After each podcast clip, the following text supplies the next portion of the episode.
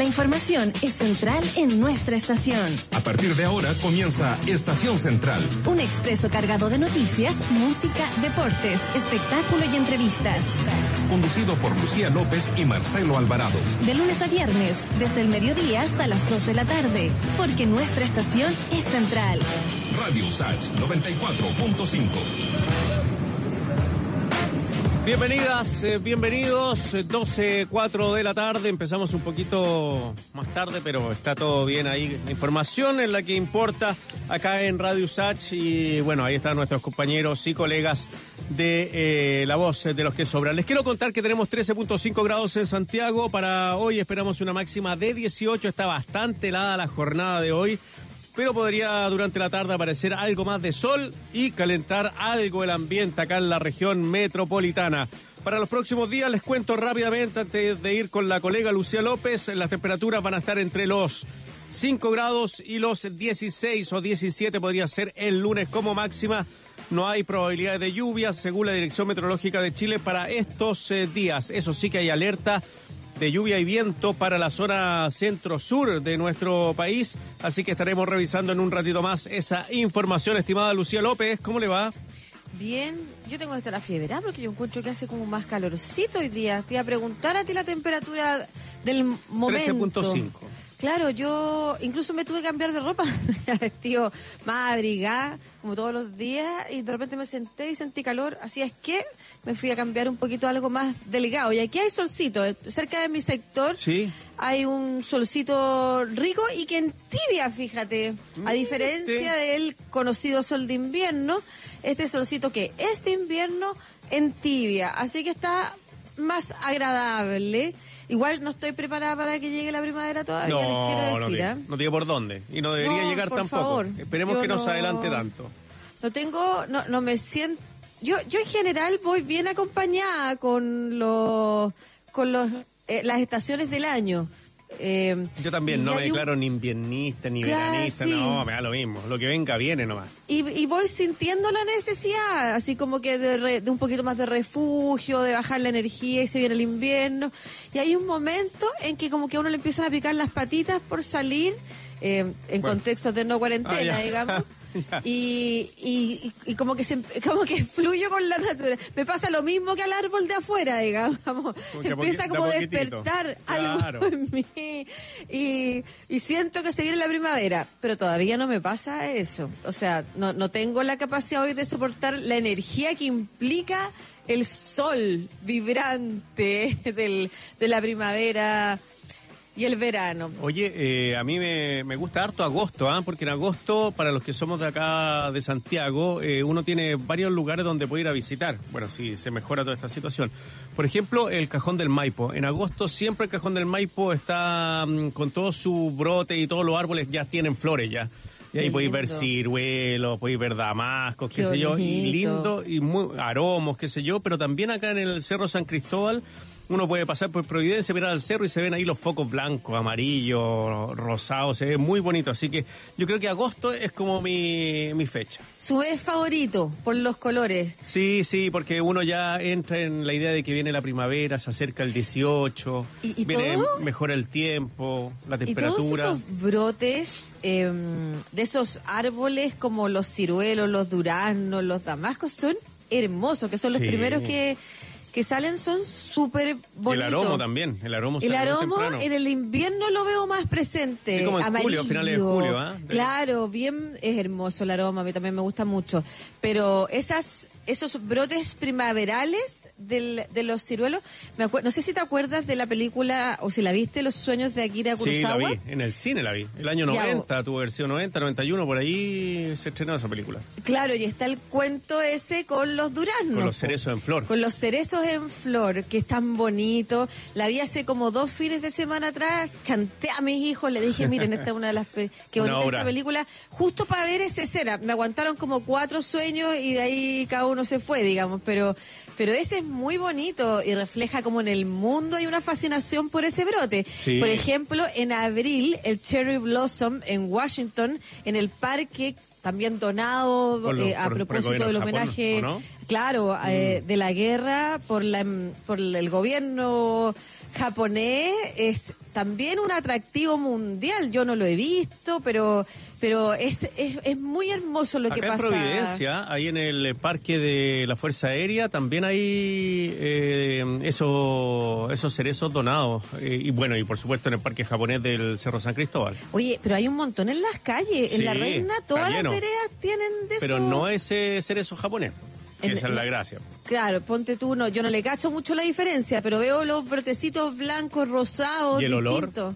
Bonito. Y los azahares Oh, también en el invierno. Los el limones, naranjo. los naranjos ahí. Bueno, podemos percibir que para mucha gente, como leí ayer a mi querido compañero de radio Luis Cruz, que va estar con nosotros un ratito más, hoy día para mucha gente la marraqueta amaneció más crujiente, el té estuvo más tibio, mientras que el paté de- o el mousse de jabalí parece que estuvo medio ah, agrio. Eh, y lo digo a propósito de la discusión parlamentaria ayer en la Cámara de Diputados y Diputadas sobre la idea de legislar en el retiro de fondos previsionales. Es un tema que vamos a conversar en el eh, programa porque es eh, noticia, es relevante para muchas personas. Eso sí, yo no quiero a- aplacar nada, pero quedan muchos trámites todavía dentro del. Congreso. Ayer se aprobó recién la idea de legislar, hoy día a las cinco y media se revisa el proyecto de ley que, dándole vuelta con, eh, con una persona que me comentaba esta mañana, me decía, ¿tú has tenido APB alguna vez? Yo no. Ya, yo tuve APB y lo saqué, bueno, para, para pagar una cuestión que tenía que pagar, pero te cobran el 15%, porque la APB está hecho para que uno ahorre y te beneficien al final. ¿Tú crees que las AFP si van a hacer esto va a ser gratis? No, sí, la liquidación, la liquidación, por ejemplo, de la plata, claro. O sea, ellos, ¿Qué está pasando ellos administran la plata y tú al sacarla te van a cobrar una parte, o sea, tal vez no saqué el 10%. Entonces yo creo que hay que tener mucho ojo en lo que se discuta y después viene el Senado, que en el Senado puede pasar cualquier cosa. Claro. Y después puede ser vetada por el presidente de la República, así que... Y Tribunal Constitucional, no, claro. que hay muchas instancias. Y tal vez Pero- esta discusión ya no haya ni pandemia y se apruebe la ley. Claro, pero antes de eso, yo incluso dividiría la discusión en dos ejes. El, el primero tiene que ver con las necesidades de hoy, Eso con es. que efectivamente la mayoría de las familias del país, incluyendo un porcentaje del 10% más rico, que en realidad es una clase media muy precaria, para el país, por, lo- por la mediana de sueldos y de ingresos muy bajos que tiene el país en general, es una clase media muy precaria, no está con ningún apoyo social y ha sido altamente impactada, no solamente en Chile, sino que en el mundo. Y esa discusión yo preferiría que se zanjara no con el retiro de fondos de la AFP, es sino que con el apoyo del Estado, que el Estado asuma el costo y no la persona con sus ahorros. Pero el Estado- Esa es una pata Sí, de pero la el Estado somos todos nosotros, o sea, son toda nuestra plata. Claro, pero me refiero a que el. Estado se endeude o el Estado use sus reservas.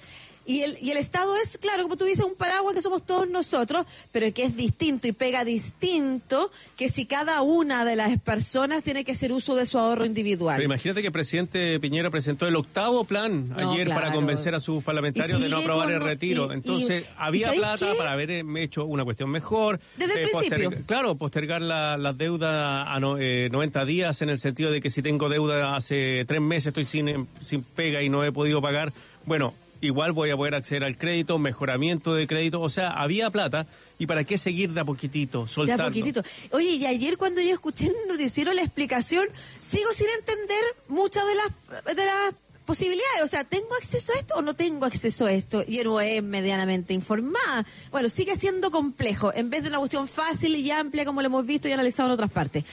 Otra pata de la discusión de este proyecto tiene que ver con empezar a desarmar el modelo de pensiones que hay en Chile. O sea, con el modelo que tiene la pata prioritaria puesto en este sistema de ahorro previsionales y capitalización individual. Esa es la parte de la discusión que también eh, le da a mucha gente ayer ánimo, digamos, y gana y alegría lo que pasó en la Cámara de Diputados y Diputadas. O sea, esa pata de la discusión no se va a acabar con el apoyo del Estado. Eso hay que reconocerlo. Hay una parte de la discusión que tiene que ver con derribar ese modelo que no tiene ni un afecto en la ciudadanía, ni un cariño. un sistema que no representa ni un beneficio en términos de seguridad social y que no se ha podido tocar nada. Esa parte de la discusión va a seguir abierta. Es una puerta que se abrió y no se va a cerrar. En Chile no existe la seguridad social. No. Eh, lo conversamos ayer. Eh, ¿Tú has escuchado algún país, eh, algo desarrollado, que sé yo, en Europa, que la gente esté pidiendo sacar plata de sus pensiones? No, porque no la sienten propia, porque la pensión es lo que te entrega toda tu sociedad, todo tu Estado, es lo que te entrega la pensión. No es mi ahorro voluntario, sino que es el ahorro que pongo yo, el ahorro que pone mi empleador y la pata que pone el Estado. Entonces, claro, en nuestro país aquí cada uno se rasca con sus propias uñas y a todos nos dijeron que esa plata es de nosotros y de nadie más. Sí, por eso eh, hay gente que impulsa este retiro que, bueno, para la gente que lo necesita, claro que eh, es una ayuda ahora, pero si hubiese habido ayuda desde el inicio, nadie hubiera planteado el retiro del 10% de lo que tienen en la FP. Mira, la economista Claudia Sangüesa escribía ayer un largo... Sí, pues vamos a hablar con ella y le vamos a hacer las preguntas, porque en Australia, por ejemplo, también se dio acceso al retiro de fondos individuales, pero en Australia es un sistema mixto, el sistema no se soporta, la jubilación no se soporta en lo que ponga la gente. Ese es como un ahorro adicional. Sí, ah, pues. bueno, ya. Qué bueno que vamos a hablar con ella. Entonces, ¿te parece que vayamos rápido a los titulares y avancemos sobre ese tema? Claramente, estimada Lucía. Vamos a los titulares cuando son las 12.15. En este programa los titulares son la primera parada en Estación Central. Revisamos las noticias más destacadas de la jornada en USAH 94.5, la radio de un mundo que cambia. Pues saludos a todos los que ya están escribiendo en las distintas plataformas de Radio Usach. Recuerden Twitter, Facebook, Instagram. Eh, también eh, nos pueden escuchar y ver eh, a través de radiousach.cl. Y un saludo muy grande a la gente de YouTube que ya logramos los 10.000 seguidores, estimada Lucía. Así que estamos muy contentos. Y ahí, por supuesto, quedan todas las entrevistas de, de nuestro programa, editoriales. Bueno, de todo, ustedes ya saben. Les cuento que eh, la cifra del informe COVID de esta jornada, 3.133 nuevos casos, 300.216 en total. 109 personas han fallecido y han sido inscritas en el registro civil en la última jornada por esta enfermedad. Eh, ya totalizamos 6.682 eh, muertos desde que se inició la pandemia en Chile. Registrados por este sistema, recordemos que el DES arroja ya más de 10.000 y estamos a un par de días en que sepamos una nueva cifra. 10.000 confirmados de Que se incluyen estos 6.000, ¿ah? Que se, incluyen en estos 6.000. Pero tú sabes que, por ejemplo, la cifra de recuperados o de activos que presenta el Ministerio todos los días incluye fallecidos. Personas que han sido... El recuperado, entre comillas, puede ser una persona muerta. Sí, y hay, pero y hay, no sé, desde Pérez, Jorge Pérez, con que conversamos el otro día, y otros eh, cientistas de datos que van calculando y dicen, incluye 689 muertos, por ejemplo. O sea, es impresionante que el gobierno o la autoridad sanitaria decía que la cifra del DES puede ser muy confusa, así que prefiere no darla, y sin embargo da la cifra de recuperados y activos, que, es completamente eh, descuadrada de la realidad. O sea, se sale de la realidad, no es no es, no existe.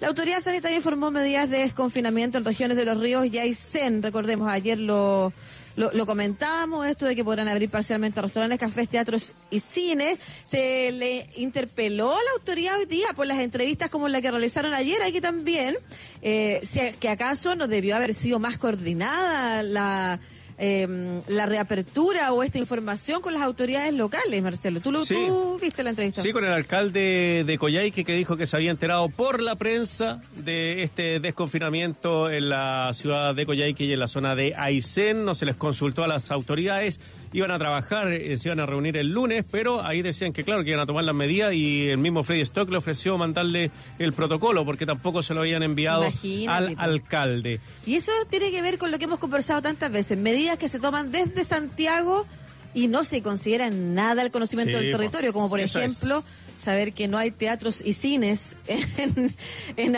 en Aysén. Eh, claro. Eh, el cine que eh, hay no funciona y tampoco dijo el alcalde que van a abrir el teatro. ¿Para y sería positivo, por ejemplo, si a hacer protocolo no fueran protocolos estandarizados porque quizás hay otros lugares donde se podían producir focos de contagio y que la autoridad aquí en Santiago no conoce, pero que en Aysén sí, No, pero es que eso es, pues, lo que decís Por tú, el ejemplo, centralismo finalmente. No, del claro. cuerpo de bomberos estaba pensando un clásico, ¿ah? el, El gimnasio. bingo en el claro, el gimnasio de los bomberos, en el gimnasio de la ciudad. Bueno, hoy el laboratorio del hospital de Temuco quedó suspendido en su funcionamiento por contaminación de muestras de PCR. Siete personas fueron internadas en residencias sanitarias sin estar realmente contagiadas. Mira qué riesgo. Sobre todo porque supimos del fallecimiento de una persona en una residencia sanitaria hace un par de días.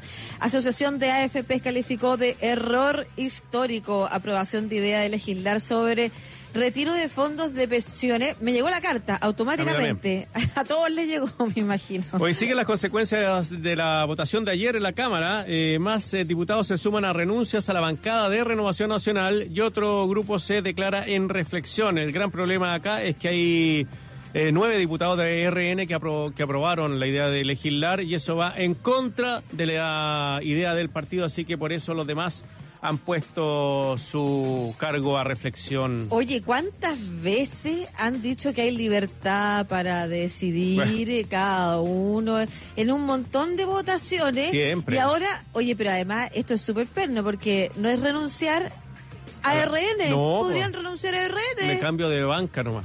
¿Cómo? Claro, me cabe, como, es Me muy rara esta renuncia, es muy, es muy poco timorata encuentro yo. Esto tiene que ver con las elecciones internas de RN, que tú sabes que están bien eh, peleadas y existe esta figura joven, Diego Chalper, que es como el ahijado, eh, ¿De disputando, el agitado, el agitado de Larraín, Ah, de Carlos ya. Larraín. Ah, ya. Él está disputando la presidencia a desborde.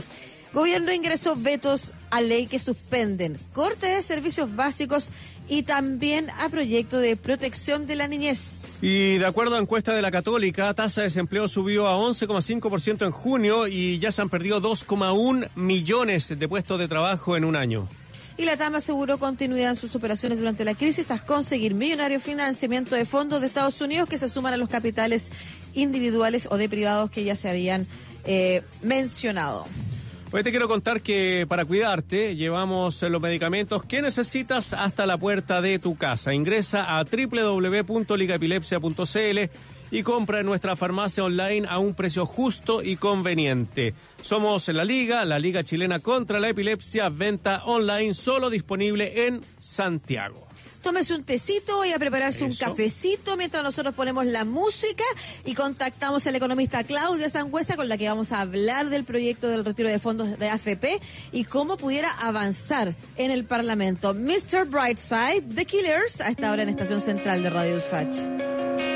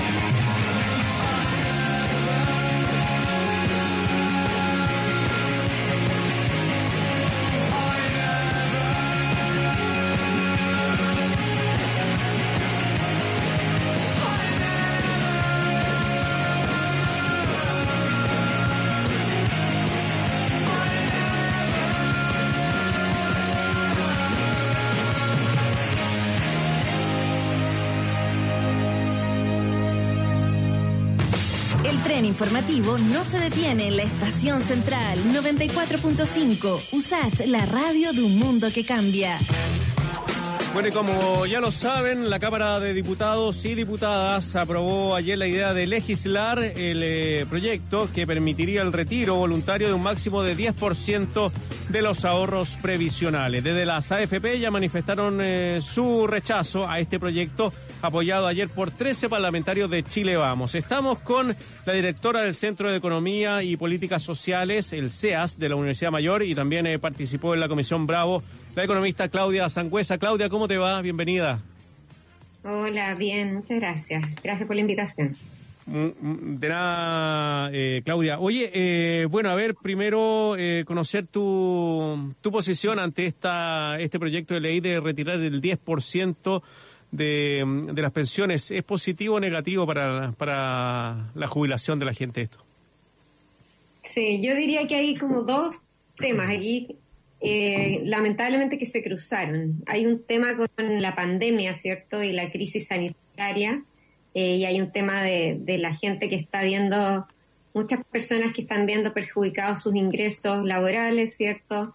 Eh, muchas actividades que no están, siendo, están pudiendo ser hechas, y, y entonces estamos en eso.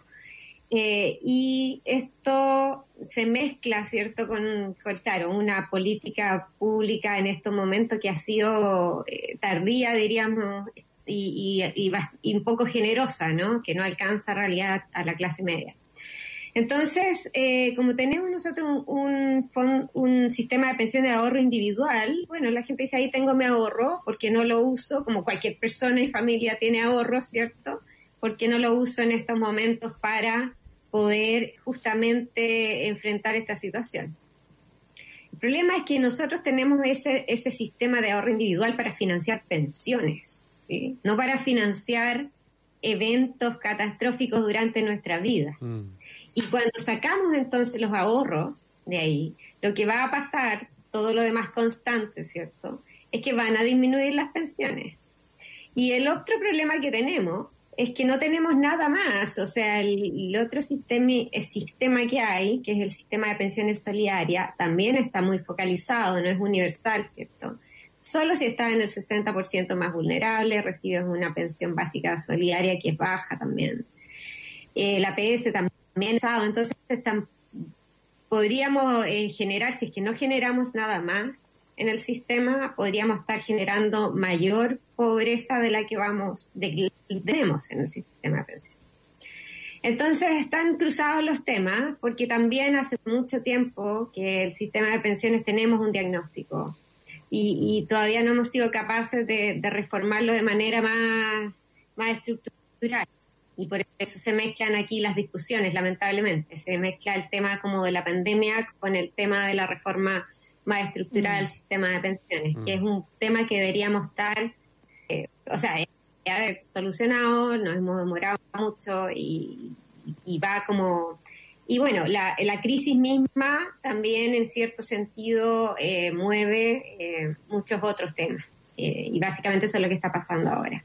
Sí, eso Em, conversábamos recién, que son dos patitas lo que eh, eh, la había en la, en la gente que se alegra ayer de que esta discusión haya avanzado. Una tiene que ver con la urgencia, pero la otra tiene que ver con definitivamente empezar a move- mover los cimientos de este modelo de pensiones. Eh, yéndonos a la primera, ¿tú estarías de acuerdo con que si el gobierno al fin hiciera una propuesta amplia de apoyo a las personas y de qué características tendría que ser esa propuesta, ¿este proyecto no sería necesario que avanzara? Es que de nuevo van los temas mezclados. O sea, yo creo que eh, ya el tema este no es, no es solo de los ingresos para la pandemia. Yo creo que aquí hay un problema con, con la crítica al sistema de pensiones. Así. Claro, pero te quiero Eh, preguntar entonces- si saliera el ministro Briones hoy día diciendo, ¿saben qué? Sí. En realidad, mira, nos endeudamos y vamos a hacer una inyección, como la que te quiero preguntar además que se han hecho en otros Mm, países, en. Estados Unidos, en Canadá, y vamos a apoyar a la gran mayoría de la gente, incluso personas que se encuentran tan en el 5% más rico de- del país, entre el 10 y el 5%, y de ahí para atrás todo. ¿Sería necesario, habrían argumentos que no tuvieran que ver con la otra patita para seguir con el proyecto? Claro, que no tuvieran que ver con las, con las pensiones mismas, no. Yo creo que, de hecho, efectivamente hoy día, ayer, ayer salió la última propuesta, ¿cierto? Con un LAS que llamaron para llegar a la, clase- a la clase media, ¿cierto? A todo el registro social de hogares que contiene 77% de los hogares de Chile, ¿cierto? 11 millones de personas. Eh, ya hay un crédito con tasa de interés cero, lo que es eh, es mejor que desahorrar, ¿cierto? Porque el desahorro es en la práctica lo mismo que de- endeudarse. Lo que estás perdiendo es la rentabilidad de tu ahorro, con la deuda estás pagando la tasa de interés, pero es exactamente lo mismo. Si te, cobran cero por endeudarte, te conviene mejor el crédito que desahorrar tus fondos, ¿cierto? Que no van a tener una tasa de rentabilidad cero. Entonces, eh, el tema es que eh, yo creo que efectivamente si uno eh, traspasa a gasto público básicamente las ayudas, sería uh, eh, como no sería razonable en términos incluso individuales eh, retirar los fondos. Em, sin embargo, creo que eh, hoy día el tema del retiro del fondo ya no es tanto un tema de recursos para la pandemia, sino que aquí hay un tema con el sistema de pensiones, eh, Sí, bueno, básicamente. La había- gente- claro. hay, po- hay poca confianza en las instituciones que administran los fondos. Sí, pues ayer había ahí- argumentos había argumentos de parlamentarios que decían esto, que era el primer paso finalmente para terminar con, con este sistema. Que este sistema, según tú, lo que comentabas ayer en tus redes sociales, no es un, un sistema que eh, se puede incluir, entre comillas, en un sistema de seguridad social, porque en Chile no existe ese sistema de seguridad social. ¿Por qué no existe en Chile un sistema como el que tú describes, de seguridad social, donde, bueno, todos tengamos algún cierto cierto nivel de seguridad para el resto de nuestra vida. Claro, Et- esa es una discusión bien interesante porque efectivamente el gobierno, por ejemplo, justifica que el sistema de FP es un sistema de seguridad social, pero yo creo que confunden ahí lo- los conceptos. La seguridad social en general, si uno mira lo- los estudios de la OIT, cómo nace esto con el Pacto de Derechos Económicos, Sociales y Culturales, ¿cierto? Una cuestión, un constructo más bien como histórico, nace de la idea de que la sociedad eh, frente cier- ciertos riesgos de la vida de forma eh, colectiva. Entonces, por ejemplo, en salud se entiende muy bien, ¿cierto? Claro. Si alguien se enferma, o sea, en, la- en el- en los momentos de la vida donde las personas pueden contribuir, contribuyan, entonces las personas sanas, que trabajan, que, que paguen cierto sus contribuciones, para que en momentos de la vida que lo necesitan puedan acceder a un sistema de salud, por ejemplo.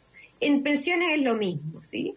Que en momentos de la vida que podamos contribuyamos a un sistema, pero colectivo, y que ese fondo colectivo se acceda en los momentos en que los necesitamos. Como, como se hace con la pensión de invalidez, por ejemplo, que tiene un componente de seguridad social en Chile. A todo esto. Pero eh, en vejez no. En vejez no se hace porque es como muy individual, y por eso decimos individualista, ¿cierto? Eh, la pensión a la cual tú accedes en realidad depende de lo que tú contribuiste y no de lo que en realidad ne- necesitas como individuo. No hay diariedad, ¿sí? no hay ningún mecanismo de corrección. O sea, lo que está pasando hoy día, por ejemplo, si mucha gente pierde el empleo producto de la pandemia, deja de cotizar, deja de contribuir, le va a bajar su pensión futura producto de la pandemia. ¿De quién es culpa en, el, en la pensión, básicamente, del individuo? Está todo muy... eh, la responsabilidad final, el resultado de la pensión, es individual. Entonces, en un sistema de seguridad social eso se corrige. En general, esos sistemas entre, tradicionalmente se han financiado, el problema que han tenido es ese en el fondo, se han financiado con las contribuciones solamente de los activos. Ya, y en la medida que ha pasado el envejecimiento de la población, como la, la razón entre los activos y los que necesitan ha ido disminuyendo, ¿cierto? Y eso hace que el Estado haya tenido que meterse mucho más a aportar, ¿sí? Y eso por eso le- por eso dicen que están quebrados, en realidad no están quebrados, pero en realidad son caros, ¿sí? en estos momentos, en los países donde ya ha envejecido la población. Y Por es, eso, y es una eh, prioridad, además de los países. Si tiene que ver con cuáles son las prioridades y a qué se le destina presupuesto. Y si en algunas partes eran a las fuerzas militares, o en algunas épocas a las fuerzas militares, eh, ahora las sociedades pueden decidir que prefieren que su presupuesto se vaya prioritariamente, por ejemplo, a la seguridad social y entre ellos a los pensionados. Podría Ahora, ser en esa un- este caso, eh, podría ser eso. En nuestro caso, yo personalmente creo que podemos, nosotros tenemos una oportunidad muy grande, porque nosotros, allá hay una generación de gente que ha ahorrado mucho. Entonces, no, nosotros no necesitamos pasar, de- o sea, deshacernos de los ahorros y empezar con un sistema de reparto Nuevo. tenemos un, un sistema de ahorro ya. Lo que hay sistemas, por ejemplo, que eh, se llaman de ahorro colectivo. Entonces, las fuentes de financiamiento pueden venir del ahorro, pueden ser complementadas con eh, contribuciones eh, intergeneracionales, ¿cierto? O sea, ahora de, de las que llaman de reparto, ¿cierto? De los ahorros activos y del Estado. Nosotros tendríamos fondos para tener un excelente sistema de pensiones, ¿sí? Con los fondos que tenemos, es que si con los fondos que tenemos ahora. Claudia. Sí, el problema es que si, si, si nos llevamos los fondos para la casa, por ejemplo, desfondamos el sistema en el sentido de que lo vamos a ocupar en cualquier cosa menos en pensiones, ¿sí? Ahora, Entonces- yo tengo la sensación, Claudia, que las personas eh, tienen una esperanza, primero, tienen cero fe en las jubilaciones actuales. O sea, que las personas tú les digas eh, que van a sacar plata y van a disminuir sus pensiones, las personas saben en general que van a tener unas pensiones míseras. No está ahí puesta la fe de tu ahorro para la vejez, en realidad.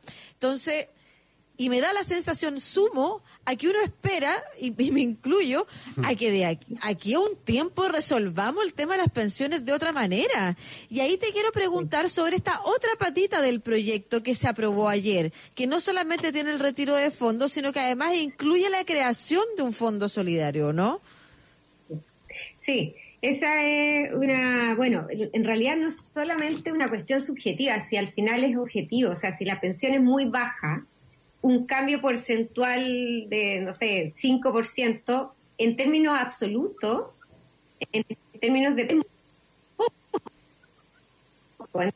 Tenemos problemas con el audio de Claudia Sangüesa. Espéranos, espéranos un poquito, Claudia, porque vamos a mejorar el, contacto para ver si lo, la llamamos por teléfono a Claudia para, para ir terminando con la idea que ella nos estaba proponiendo, estimada Lucía. Eh, Ahí como que te reconectaste, Claudia. Ahí sí, Claudia. Se nos, se nos perdió. Ah, ya. Sí, ¿Ahora sí? ahora sí. Sí, ya.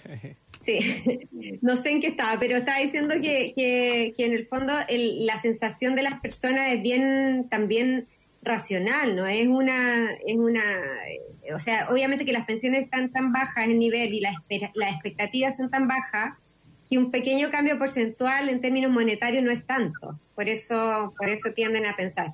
Claro, este, la- y la propuesta esta, esta indicación que venía con un fondo solidario, la idea de la indicación eh, es que se construya una pensión que sea de seguridad social, paralela a la pensión del ahorro individual. Entonces, ¿cómo se, cómo se define esa pensión? Eso no ha sido definido, ¿cierto? Eh, eso tiene que ser con- conversado y discutido y si llegara a aprobar esta reforma habría tiempo para hacerlo bien, ¿cierto?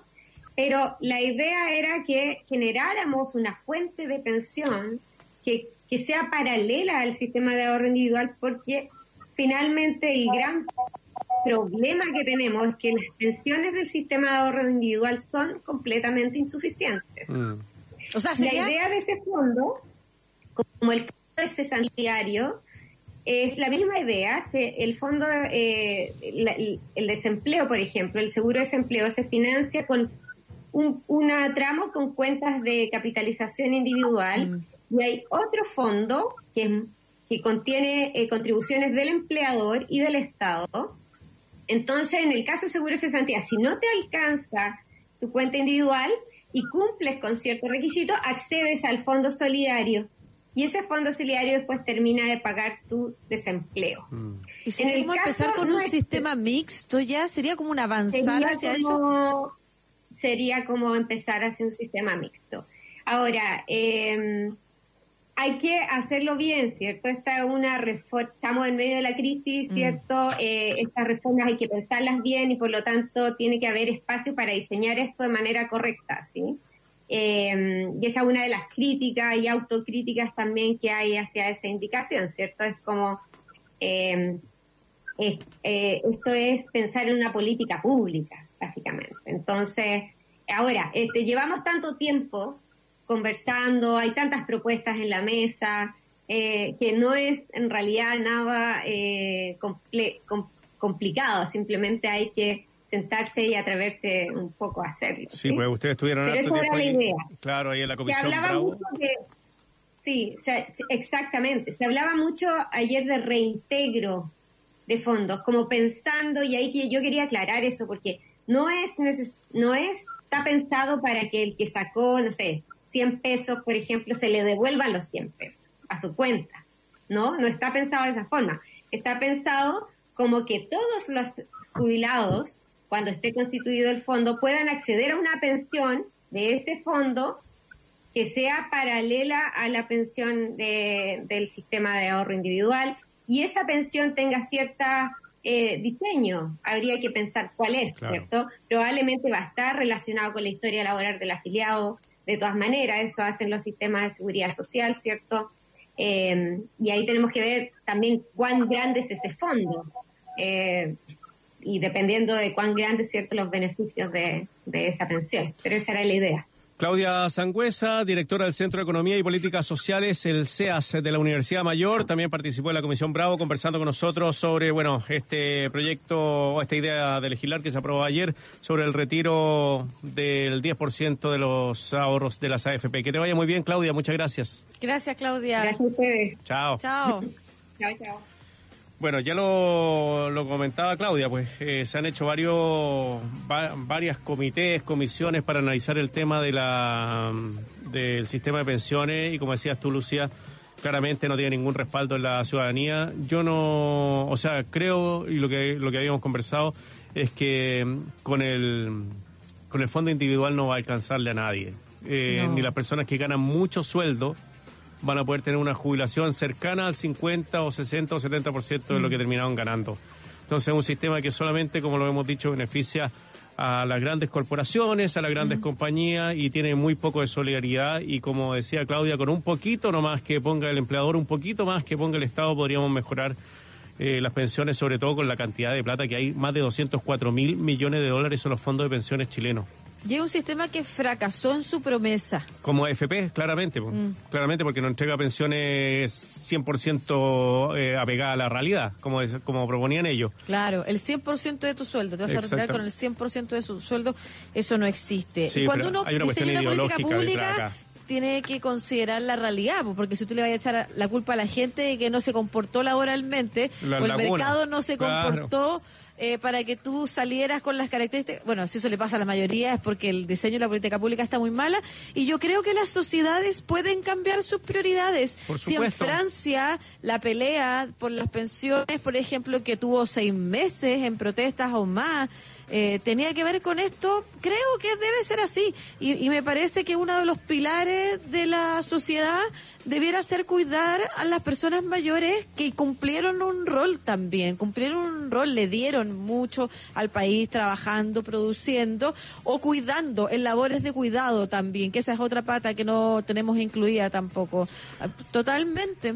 Vamos a la pausa cuando son las 12.44. A la vuelta estaremos conversando, bueno, sobre con Luis Cruz, estará Bárbara Rojas Ayala y muchas cosas más acá en Estación Central de Radio USACH. Una pausa y regresamos a nuestra estación central. USACH 94.5, la radio de un mundo que cambia.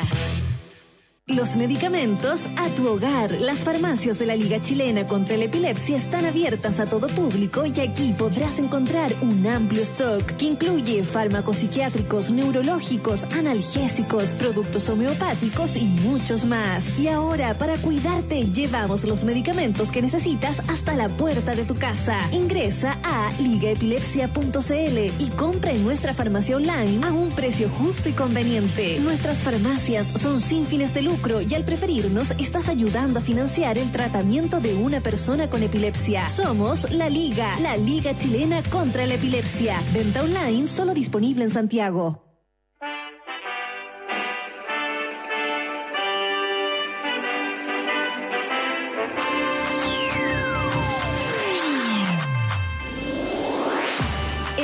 Cambia gracias a la ciencia. En Radio USACH 94.5 FM Te contamos sobre los avances y descubrimientos en All You Need Is Lab con Ibelis Martel y Nadia Politis. El efecto de las cuarentenas en la movilidad de los chilenos ha estado en constante análisis con la expectativa de que esta medida disminuya la movilidad de las personas y con ello bajen los contagios por coronavirus. Desde Boston, Pamela Martínez, investigadora de la Escuela de Salud Pública de Harvard, está estudiando la movilidad de la población, en particular en la región metropolitana, a través del análisis de datos de Facebook. Es posible observar cómo inmediatamente después de que se relajan estas cuarentenas, la gente vuelve a moverse como se movía antes de entrar en cuarentena. Lo cual es preocupante porque si empiezan a relajar estas medidas vamos a ver un aumento de la movilidad. Martínez entregó detalles de lo que muestran los datos, en particular en la comuna de Santiago. La comuna de Santiago se ha visto que la reducción ha alcanzado un 60%. Y es interesante porque en países como España y en Italia la máxima reducción fue de un 70% de la movilidad. Entonces hay también un límite en cuanto a la reducción máxima que se puede alcanzar. El estudio de esta investigadora chilena en Harvard además ha confirmado que la movilidad es menor en las comunas con más recursos. La gente de menos recursos tiene menos oportunidad para poder dejar de movilizarse. La gente de mayores recursos puede quedarse en la casa y trabajar quizás desde un computador. Martínez envía reportes continuos al Ministerio de Ciencia en Chile con sus hallazgos. También explica que los datos de Facebook con los que trabaja son anónimos y no incluyen las identidades de los usuarios de esa red social. El mundo cambia gracias a la ciencia. Pronto volvemos con más noticias, descubrimientos y avances en All You Need Is Lab. En Radio USACH 94.5 FM con Ibelis Martel y Nadia Politis. Radio USACH, la radio de un mundo que cambia. Nuestra locomotora ya está de vuelta en la estación central. USACH 94.5, la radio de un mundo que cambia. 12.48 de la tarde, vamos con música, escuchamos a The Clash, Training Bane, acá en Estación Central de Radio USACH.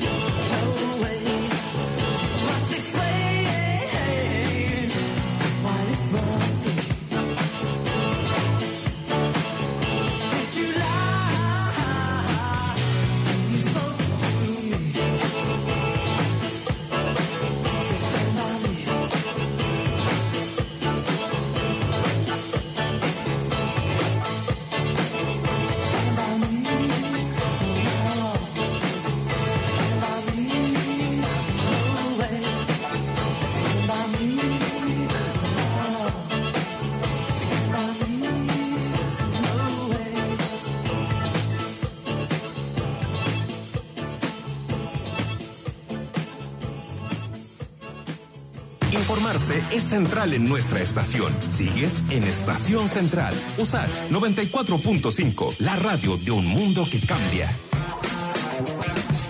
12.51 de la tarde.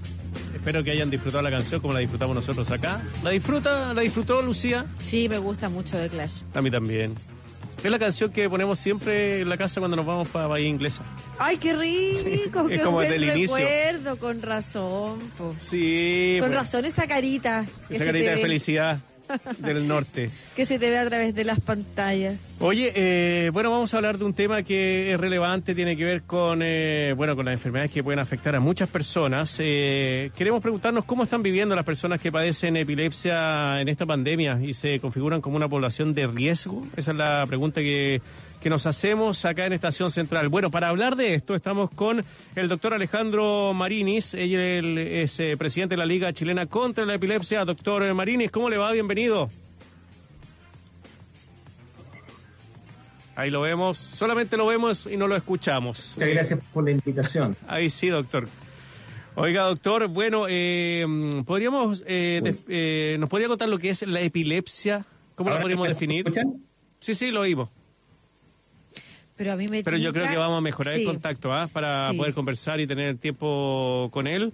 Lo vamos, a llamar por, teléfono. claro. mejor, Exactamente. mejor. Igual lo estamos viendo, esta foto estupenda que quedó, ¿ah? Ah, encuentro yo. Sí. Oye, eh, bueno, Lucía, tiene que ver con esta. Con, muchas veces eh, uno puede desconocer algún tipo de enfermedades que puede pade- padecer eh, personas cercanas y una de ellas es la epilepsia. Eh, es una, bueno, es una condición que se puede manejar con medicamentos y es por eso que queremos conversar con el doctor Alejandro Marinis, eh, presidente de la Liga Chilena contra la Epilepsia. Doctor, ahora sí nos escucha. Eh, sí, Ahí, fuerte y claro. ¿Me escuchan bien? Sí, fuerte y claro, doctor. Oiga, le estaba preguntando que, em, cómo podríamos describir la epilepsia. ¿Qué es lo que es? Bueno, la verdad que la, la descripción de la epilepsia es bastante simple. Consiste en que las neuronas, que son las células de nuestro cerebro que funcionan con electricidad, eh, presentan descargas excesivas, como si fuera un cortocircuito, ¿no es cierto?, durante un periodo breve de tiempo. Habitualmente eh, pocos minutos, menos de tres minutos en general, que son las que provocan las crisis que nosotros observamos y dependiendo de la zona del cerebro donde se produzcan estas descargas, van a ser las manifestaciones que nosotros vamos a ver, eh, vamos a poder observar de una crisis. Eh, la crisis más frecuente que la gente tiene en la mente son las convulsiones, que es cuando esta actividad eléctrica excesiva afecta a una porción importante del cerebro. Pero la verdad de las cosas que las crisis más frecuentes no son esas, si bien son las que más llaman la atención, sino que son crisis que afectan zonas más pequeñas del cerebro y que lo más frecuente es que produzcan algún grado de desconexión del medio, que la persona se desconecte y tenga algunos movimientos un poco extraños durante un periodo corto de tiempo. Doctor, ¿y, la, y el confinamiento, de qué manera le, y, y lo que estamos viviendo, el estrés de este periodo, de qué manera les afecta a las personas y a los cuidadores a veces que tienen también personas con, con altos niveles de, de crisis o agudas crisis?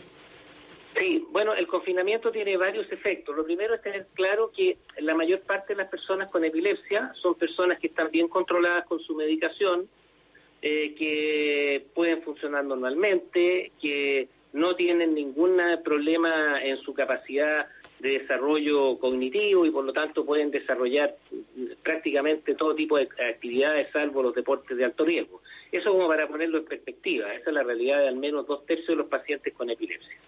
Otros, sin embargo, perdón, sí. No, no, continúe, yo después le hago la pregunta.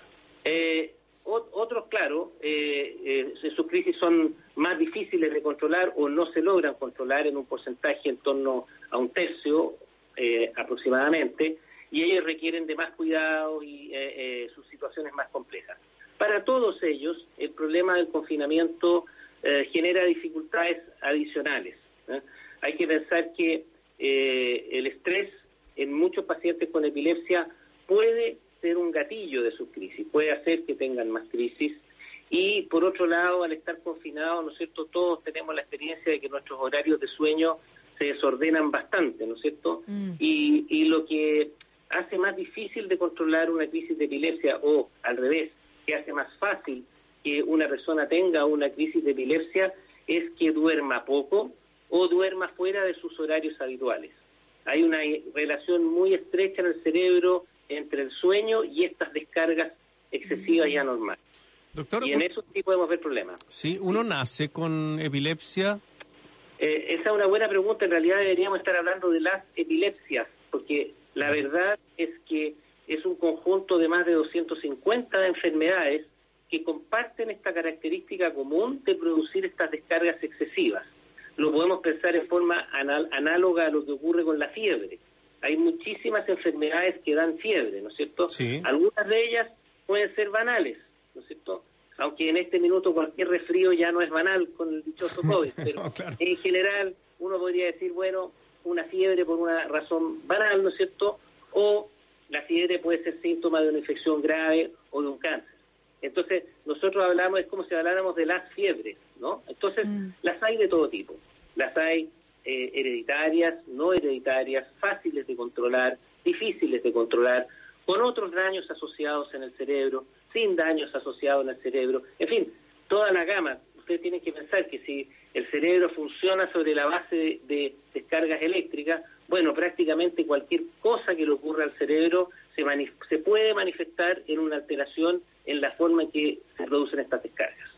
Pero sería súper importante, doctor, que usted nos contara, sobre todo, por ejemplo, ya que usted dice que los est- el, estrés pudiera eh, generar o agudizar eh, las crisis. Estoy pensando en, en familias, por ejemplo, donde hemos visto, como usted bien señala, el sistema del sueño alterado, ¿no es cierto? Debiéramos estar atentos si, por ejemplo, nosotros no conocemos episodios epilépticos dentro del grupo familiar. Debiéramos estar atentos a algunos signos que pudieran gatillar la enfermedad.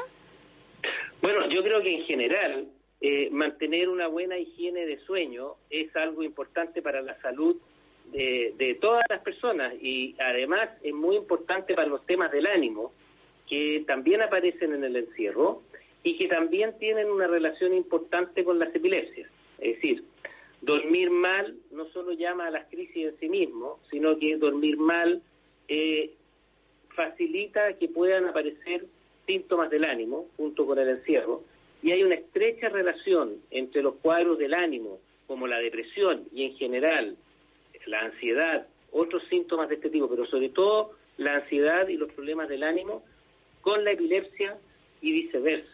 O sea, las personas con epilepsia tienen con más frecuencia problemas en el ánimo Ya. y las personas con problemas en el ánimo pueden tener más frecuentemente crisis de epilepsia porque están biológicamente muy relacionadas ambas eh, enfermedades. Entonces, e- e- este encierro nos ha afectado el ánimo a todos, Sí, pues. ¿cierto? a muchas personas. Entonces, esto puede, ¿no es cierto?, ser un problema para una persona con epilepsia, ya sea porque como está más propensa a tener un problema del ánimo, puede tenerlo más fácilmente, o al tener el problema del ánimo, esto puede facilitar la aparición de las crisis, cosa que parece poco intuitivo al principio, pero es así. Una persona que tiene epilepsia y que está deprimida va a tener más problemas para controlar sus crisis epilépticas que si no lo está. Y esto no es por un motivo psicológico, sino que, insisto, porque biológicamente están utilizan circuitos semejantes, por decirlo en una forma eh, muy gráfica, ¿no? Eh, tanto es así que eh, hay medicamentos que se utilizan para la epilepsia, que nuestros colegas y amigos psiquiatras rápidamente los vienen a probar para ver si sirven para los problemas del ánimo. ¿m? Y hay una enfermedad del ánimo, que es la enfermedad bipolar, cuyo principal tratamiento se basa en dos medicamentos que se usaron en realidad inicialmente para el tratamiento de las crisis de epilepsia. Ahora, dicho esto, la mayor parte de las personas con epilepsia no tienen problemas del ánimo, pero sí un porcentaje más grande que cuando uno lo compara con la población general. No sé si he sido claro, pero... Sí, claro, súper. Estamos conversando con el doctor Alejandro Marinis, él es el presidente de la Liga Chilena contra la Epilepsia. Eh, bueno, doctor, eh, ¿de qué se trata esta, esta campaña de la farmacia online a precio justo y conveniente que ustedes Uh. tienen? Bueno, gracias por la pregunta. La verdad es que esto, eh, la campaña es parte de un esfuerzo mucho mayor que nuestra institución ha hecho no solo desde el inicio de la pandemia, sino que cuando ocurrió el estallido social, por lo mantener funcionando nuestro servicio a los pacientes. Nuestras farmacias son un centro de servicio, nosotros somos una fundación sin fines de lucro, ¿ya? Aquí al final del año nadie se lleva la plata para la casa, sino que lo que se hace es reinvertirla en beneficios para los pacientes con epilepsia. ¿Qué beneficios? Bueno, primero el más obvio, mantener el servicio de farmacia. Claro. Que la gente encuentre una farmacia con los medicamentos que necesita, con el stock que necesita y a un precio que sea conveniente. Nosotros tratamos siempre de tener precios que estén un poco por abajo de la media del precio general del mercado. Ahora, eh, de repente ustedes saben, hay promociones, hay cosas, nosotros, bueno, puede ser que en un punto, eh, en algún medicamento, eh, no lo logremos completamente en algún minuto, pero nuestra tendencia general es esa. Y lo que nosotros ganamos con la venta de estos medicamentos a más bajo precio, lo usamos para subsidiar el tratamiento de pacientes que no pueden pagar su tratamiento. ¿ah? Y ese es un servicio que pocos pacientes que nos van a ver saben, pero que aprovecha cualquier persona que va a la Liga Chilena contra la Epilepsia, a una farmacia, y tiene dificultades socioeconómicas para poder pagar su medicamento, que ya está a un bajo precio, puede pedir una evaluación por nuestro departamento social y va a ser evaluado y de acuerdo a su situación se le va a ofrecer un subsidio por un porcentaje que puede llegar incluso al 100% en algunos casos de su medicación o una parte y ese subsidio se va revaluando periódicamente, ¿no es cierto? Porque teníamos trabajo y ahora con la pandemia no tenemos, etcétera.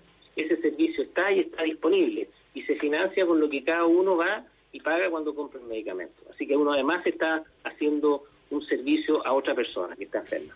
Qué bueno, porque justo habíamos hablado de eso en el programa a propósito de las pensiones, lo relevante que y lo bien dispuesta que está mucha gente al revés de lo que se piensa de entender los sistemas solidarios como positivos. Y en este contexto, eh, la Liga Chilena contra la Epilepsia tiene este programa que, que que va en esa línea completamente, en apoyar cuando alguien lo necesita y, y el resto cuando puede también se compromete y hace su aporte. ¿Dónde se puede ubicar a la Liga Chilena contra la Epilepsia, doctor, por si alguien no eh, se hubiera contactado hasta hoy con ustedes? Bueno, nosotros tenemos eh, eh, varias eh, sedes, varias farmacias en Santiago y en regiones.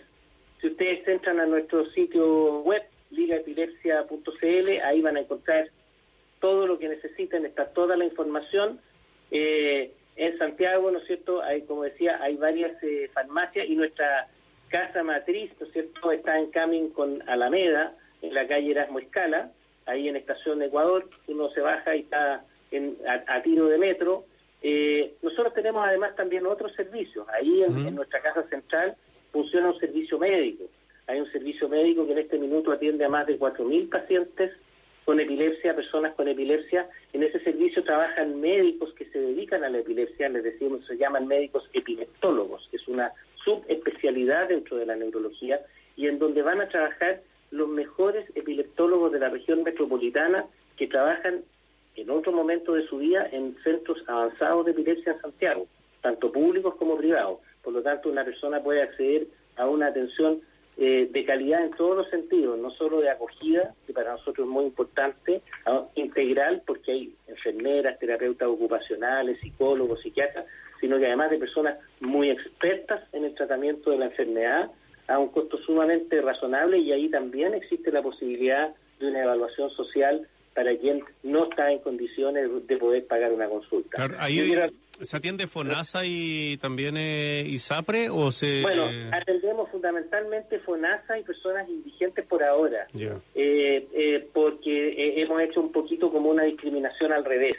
Pero yo creo que la sociedad cambia y en ese sentido nos parece muy razonable. Hay muchas personas que tienen un ISAPRE y que sin embargo sin duda están en una situación de dificultad económica, ¿no? Entonces así como todo tiene que ir cambiando, esto también tiene que ir cambiando y poder también apoyar a personas que si bien tienen una ISAPRE eh, y están eh, en términos estadísticos generales quizá en una mejor condición económica, sin duda están teniendo problemas para acceder a su tratamiento. Quiero ser muy claro, eh, el Estado de Chile ha hecho un esfuerzo enorme con el GES en epilepsia y han habido avances muy importantes y de hecho la Liga misma ha colaborado como institución siempre muy de cerca con el Ministerio de Salud por todos los gobiernos, estoy hablando de los últimos 30 años, en eh, mejorar la atención de salud en el sistema público que ha tenido una mejora significativa y nosotros tenemos contacto directo con las personas que están preocupadas de esto en el área pública. Nuestro rol es un rol complementario, eh, de apoyo, y, eso también es bien importante. Nosotros no somos un ente aislado, estamos insertos en la sociedad y nos comunicamos con todos los actores. Muy bien, pues el eh, doctor Alejandro de Marinis, presidente de la Liga Chilena contra la Epilepsia, muchas gracias por eh, su tiempo, doctor, y por eh, también eh, comentarnos, bueno, el trabajo que hacen, el tremendo trabajo solidario también que hacen en la Liga Chilena contra la Epilepsia. Así que se le abre una puerta a muchas familias que tal vez no conocían que existía esta liga y que ustedes la pueden apoyar como nos ha comentado tanto en el tratamiento como también en las, sí, las atenciones médicas. Que le vaya muy bien, doctor, muchas gracias. Muchas gracias a ustedes por la oportunidad. Encantado. Que estén muy bien. Chao. Hasta luego. Gracias. Ya pues, Lucía, eh, 13.06 eh, de la tarde, ¿te parece que vayamos a un alto y ya llega Oye. Cruz para el cielo? Vamos a hacer un altito, llega ¿Eh? Cruz para el cielo con las recomendaciones para leer, aparte que siempre con datos de libros y cuentos Sí, para bajar. y gratis. Gratis, además, que un aporte en estos tiempos. Y además vamos a leer los comentarios, porque nos han saludado de hartas partes, desde Suecia, desde Viña, así que vamos De a leer los Valparaíso, comentarios Playa Ancha, de aquí. todos quienes nos han escrito durante esta jornada. ¿Te parece? Sí, por supuesto. Ya pues, a la vuelta de este corte. Un respiro y el maquinista regresa a la estación central. USACH 94.5, la radio de un mundo que cambia. En USACH 94.5 te contamos cuáles son las medidas anunciadas por el Ministerio de Salud para enfrentar el coronavirus. ¿Cómo se pueden cuidar los adultos mayores durante la cuarentena? El Ministerio de Salud presentó la Guía Práctica para el Autocuidado de la Salud en Personas Mayores, para la protección de quienes tengan 65 años o más, como sabemos, uno de los grupos de mayor riesgo frente al COVID-19. El MinSal recomienda a los adultos mayores contar con una rutina saludable y algunas de las medidas para mantenerla son tener horarios establecidos para los medicamentos, respetar las horas de alimentación, Incluir dentro de la rutina diaria desafíos mentales como crucigramas, sudokus o puzzles. Informarse solo por medios oficiales y no más de dos veces al día. Comunicarse con personas cercanas mediante el teléfono o mensajería instantánea. Y antes de dormir, realizar ejercicios de respiración profunda y visualización de lugares agradables que le generen una sensación de bienestar. Son las medidas para enfrentar el coronavirus en USACH, la radio de un mundo que cambia, la radio de un mundo que se cuida. Los medicamentos a tu hogar. Las farmacias de la Liga Chilena contra la Epilepsia están abiertas a todo público y aquí podrás encontrar un amplio stock que incluye fármacos psiquiátricos, neurológicos, analgésicos, productos homeopáticos y muchos más. Y ahora, para cuidarte, llevamos los medicamentos que necesitas hasta la puerta de tu casa. Ingresa a ligaepilepsia.cl y compra en nuestra farmacia online a un precio justo y conveniente. Nuestras farmacias son sin fines de lucro y al preferirnos estás ayudando a financiar el tratamiento de una persona con epilepsia. Somos la Liga, la Liga Chilena contra la Epilepsia. Venta online solo disponible en Santiago. El maquinista ya nos trajo de regreso a la estación central. Radio USACH 94.5. Una de la tarde, nueve minutos, música chilena acá en Estación Central de Radio Usach. Escuchamos a Godwana, Sentimiento Original.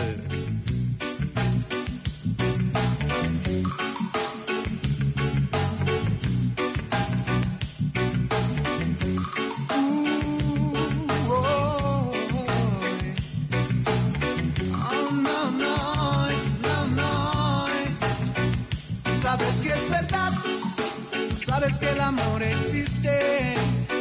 Tú sabes que es verdad, el sentimiento original. Tú sabes que es verdad, sí. Tú lo sabes bien, sabes que es verdad. Tú sabes, tú sabes, tú sabes. Quiero escapar contigo a algún lugar. Me apesta esta ciudad. Todo, todo es tan típico. Excepto tú.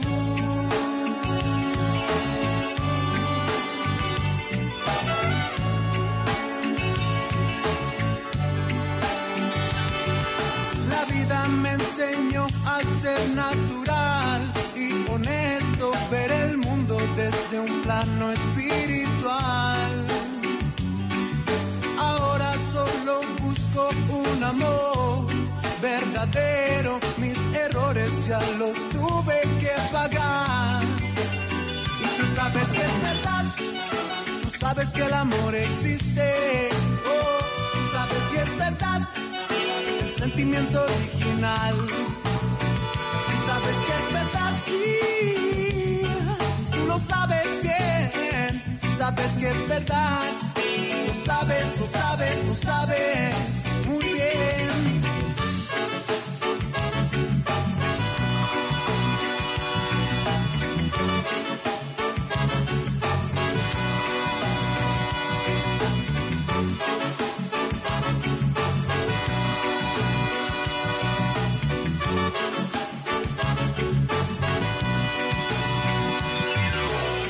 Escapo al río, hay marihuana, puedo fumar.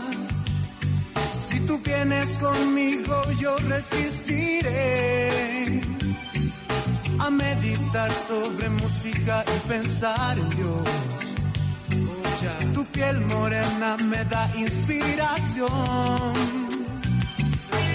Música reggae que puedes cantar, música reggae que puedes bailar, música reggae que te hace pensar y sabes que el amor existe. Oh, y sabes que es verdad el sentimiento original. Sabes que es verdad, sí, lo sabes bien, sabes que es verdad. Lo sabes, lo sabes, lo sabes muy bien. Oh. Of them lyrics and let flow. Road wide, tell them to let it flow. Hey, so not to dread of it, I tell them say flow. Hey, hey, hey, hey, hey, hey, so let it flow. Yes, me feel nice from head down to toe. I want one for the money and two for the show. Until to get ready, therefore run the go. Sabes que es verdad, Ay, yo, ay, yo, listen that, yo, yo. lo sabes, lo sabes, lo sabes. Some man real, but listen that, a que es verdad, Well, well, well, well, well, the vice flow. lo sabes, lo sabes, lo sabes. They want the vice to flow. Bring it from downtown. Sabes que es verdad, Unity are where we want in all the dance. lo sabes, lo sabes, lo sabes.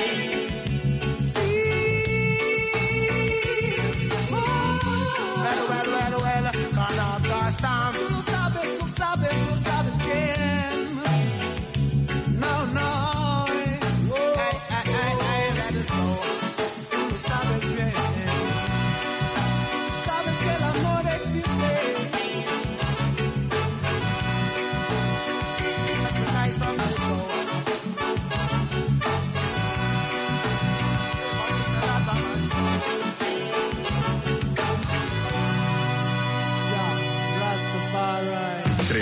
Norte, tren al sur. Todos llegan a nuestra estación central.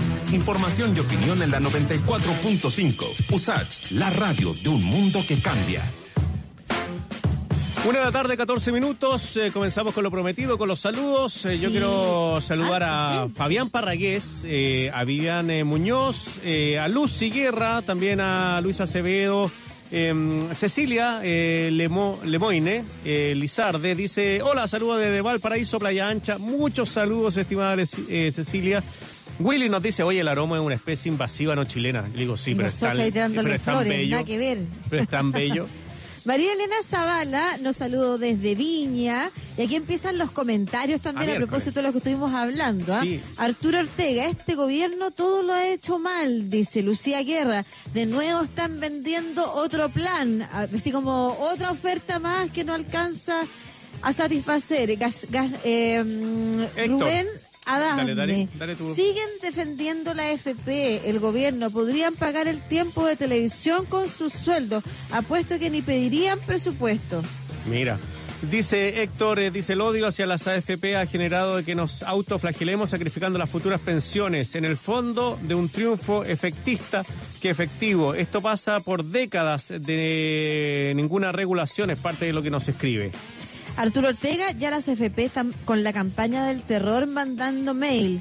Javier Solís, siguiendo una de las directrices de Friedman, Ya. las crisis son oportunidades, por lo tanto es el momento para cambiar hacia la seguridad social.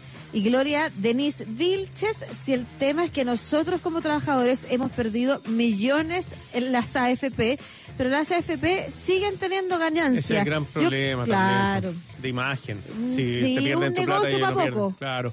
Oye, Yo prefiero, para Dale, terminar dale. lo que ella dice, yo prefiero cubrir los servicios básicos de mi casa con ese dinero a seguir regalándole a las malas inversiones de la AFP. Bueno, son puntos de vista también y lo que decía Claudia Sangüesa. O sea, finalmente esto va a repercutir en que vaya a tener mejor pensión. Aunque sean bajas, van a ser peores de las que existen si es que no hay un fondo que repare esta sacada de dinero. Eh, dice Luis Cantero, saludos desde Valparaíso. Eh, Graciela Silva, buenas tardes chicos, gracias por las informaciones. Muchos saludos desde Suecia. De Suecia, qué lindo No que de nos la calle Suecia, de sino de. Suecia, de acá de- Sí, pone de- la banderita. Claro. Jimena Jiménez. Yo soy víctima del sistema, como yo que soy Lucía López, ella es Jimena Jiménez, una cosa parecía. Yo soy víctima del sistema de previsión actual. Sin ninguna laguna, coticé por 40 años Cacha. y por el total de mi ingreso. Profesora básica, magíster en educación. Al momento de pensionarme, solo te entregan el tercio de tu sueldo. Es una estafa. Claro, imagínate, ella podría ganar un millón de pesos como profesora y recibe 300 lucas. De un día para otro, ¿ah? O sea, de un mes para otro. Sí, yo no, no sé, hay, hay mucho, sí, no, si esto tiene que cambiar. Sí, yo creo que lo que más rabia da es que no seamos libres para decidir y deliberar soberanamente lo que queremos como país, producto de estos altos quórum, que uno no tiene claro en realidad a quién responde, a intereses de quién, porque ya no me queda tan claro que respondan a intereses de la, de, de la sociedad. No, pues. O sea, si hay algo que está extendidamente criticado el sistema de jubilación en Chile y no se puede tocar, no, no, no puede ser que eso pase. Todo mira, lleva a la constitución, estimada Lucía. todo nos lleva a la Constitución. Y lo mismo pasó con la reforma constitucional de la presidenta Bachelet, el gobierno anterior. Era mucho más moderada y podría haber sido incluso mucho más conveniente. y con este la- sistema todavía. Claro, y con la reforma de pensiones pasa lo mismo. Había una reforma puesta que era mucho más moderada y más conveniente y taparon todas esas reformas que estaban en línea con los cambios que mucha gente estaba solicitando, se bloquearon y bueno, ahora, como decía Claudia, hay que tener ojo porque tomar las decisiones en tiempos de crisis también puede ser no una Sí. buena idea. Oye, eh, cuando son las 13 horas 18 minutos, ¿te parece que vayamos, miremos hacia el cielo, hagamos una cruz y tengamos en nuestro programa a don Luis Cruz? Cruz para el cielo, ¿cómo le va? ¿Está por ahí? Hola. Oye, pero acá.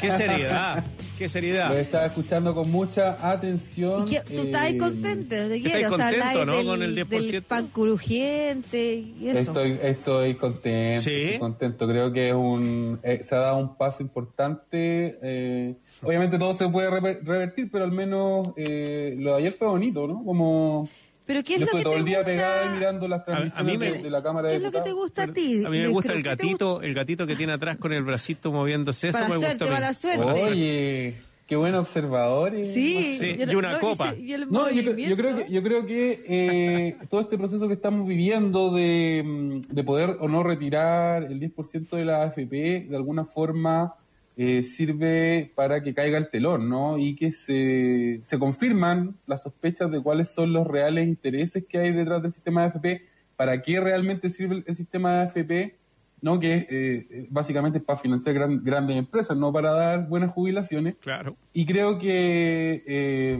ah, eh, está siendo muy importante para eh, generar más conciencia aún sobre la necesidad de, bueno, de cambiar el sistema de AFP y también de cambiar la constitución, que era lo que Marcelo decía recién, ¿no? Creo que es bueno tener a la, a la ciudadanía activa, pensando en estos temas, reflexionando respecto al Estado, respecto a, a nuestras jubilaciones. Eso me, me- me deja muy muy contento, ¿no? Ayer eh, sentí que, que había mucha atención sobre este tema. Sí. Quizás si hubiésemos estado en, en la normalidad, esto hubiese pasado un poco más colado, pero ahora de verdad sentí eso, que o quizás es que estoy muy tuitero y el Twitter es un mundo paralelo y ya toda No, la gente no, está- yo creo que había mucho interés, hay mucho interés. Se comentó en general. En, y en Facebook, nosotros, en, eh, tú, tú ves que en Facebook también la gente nos comenta harto, es, es un tema y es una de las grandes Sí. luchas sociales.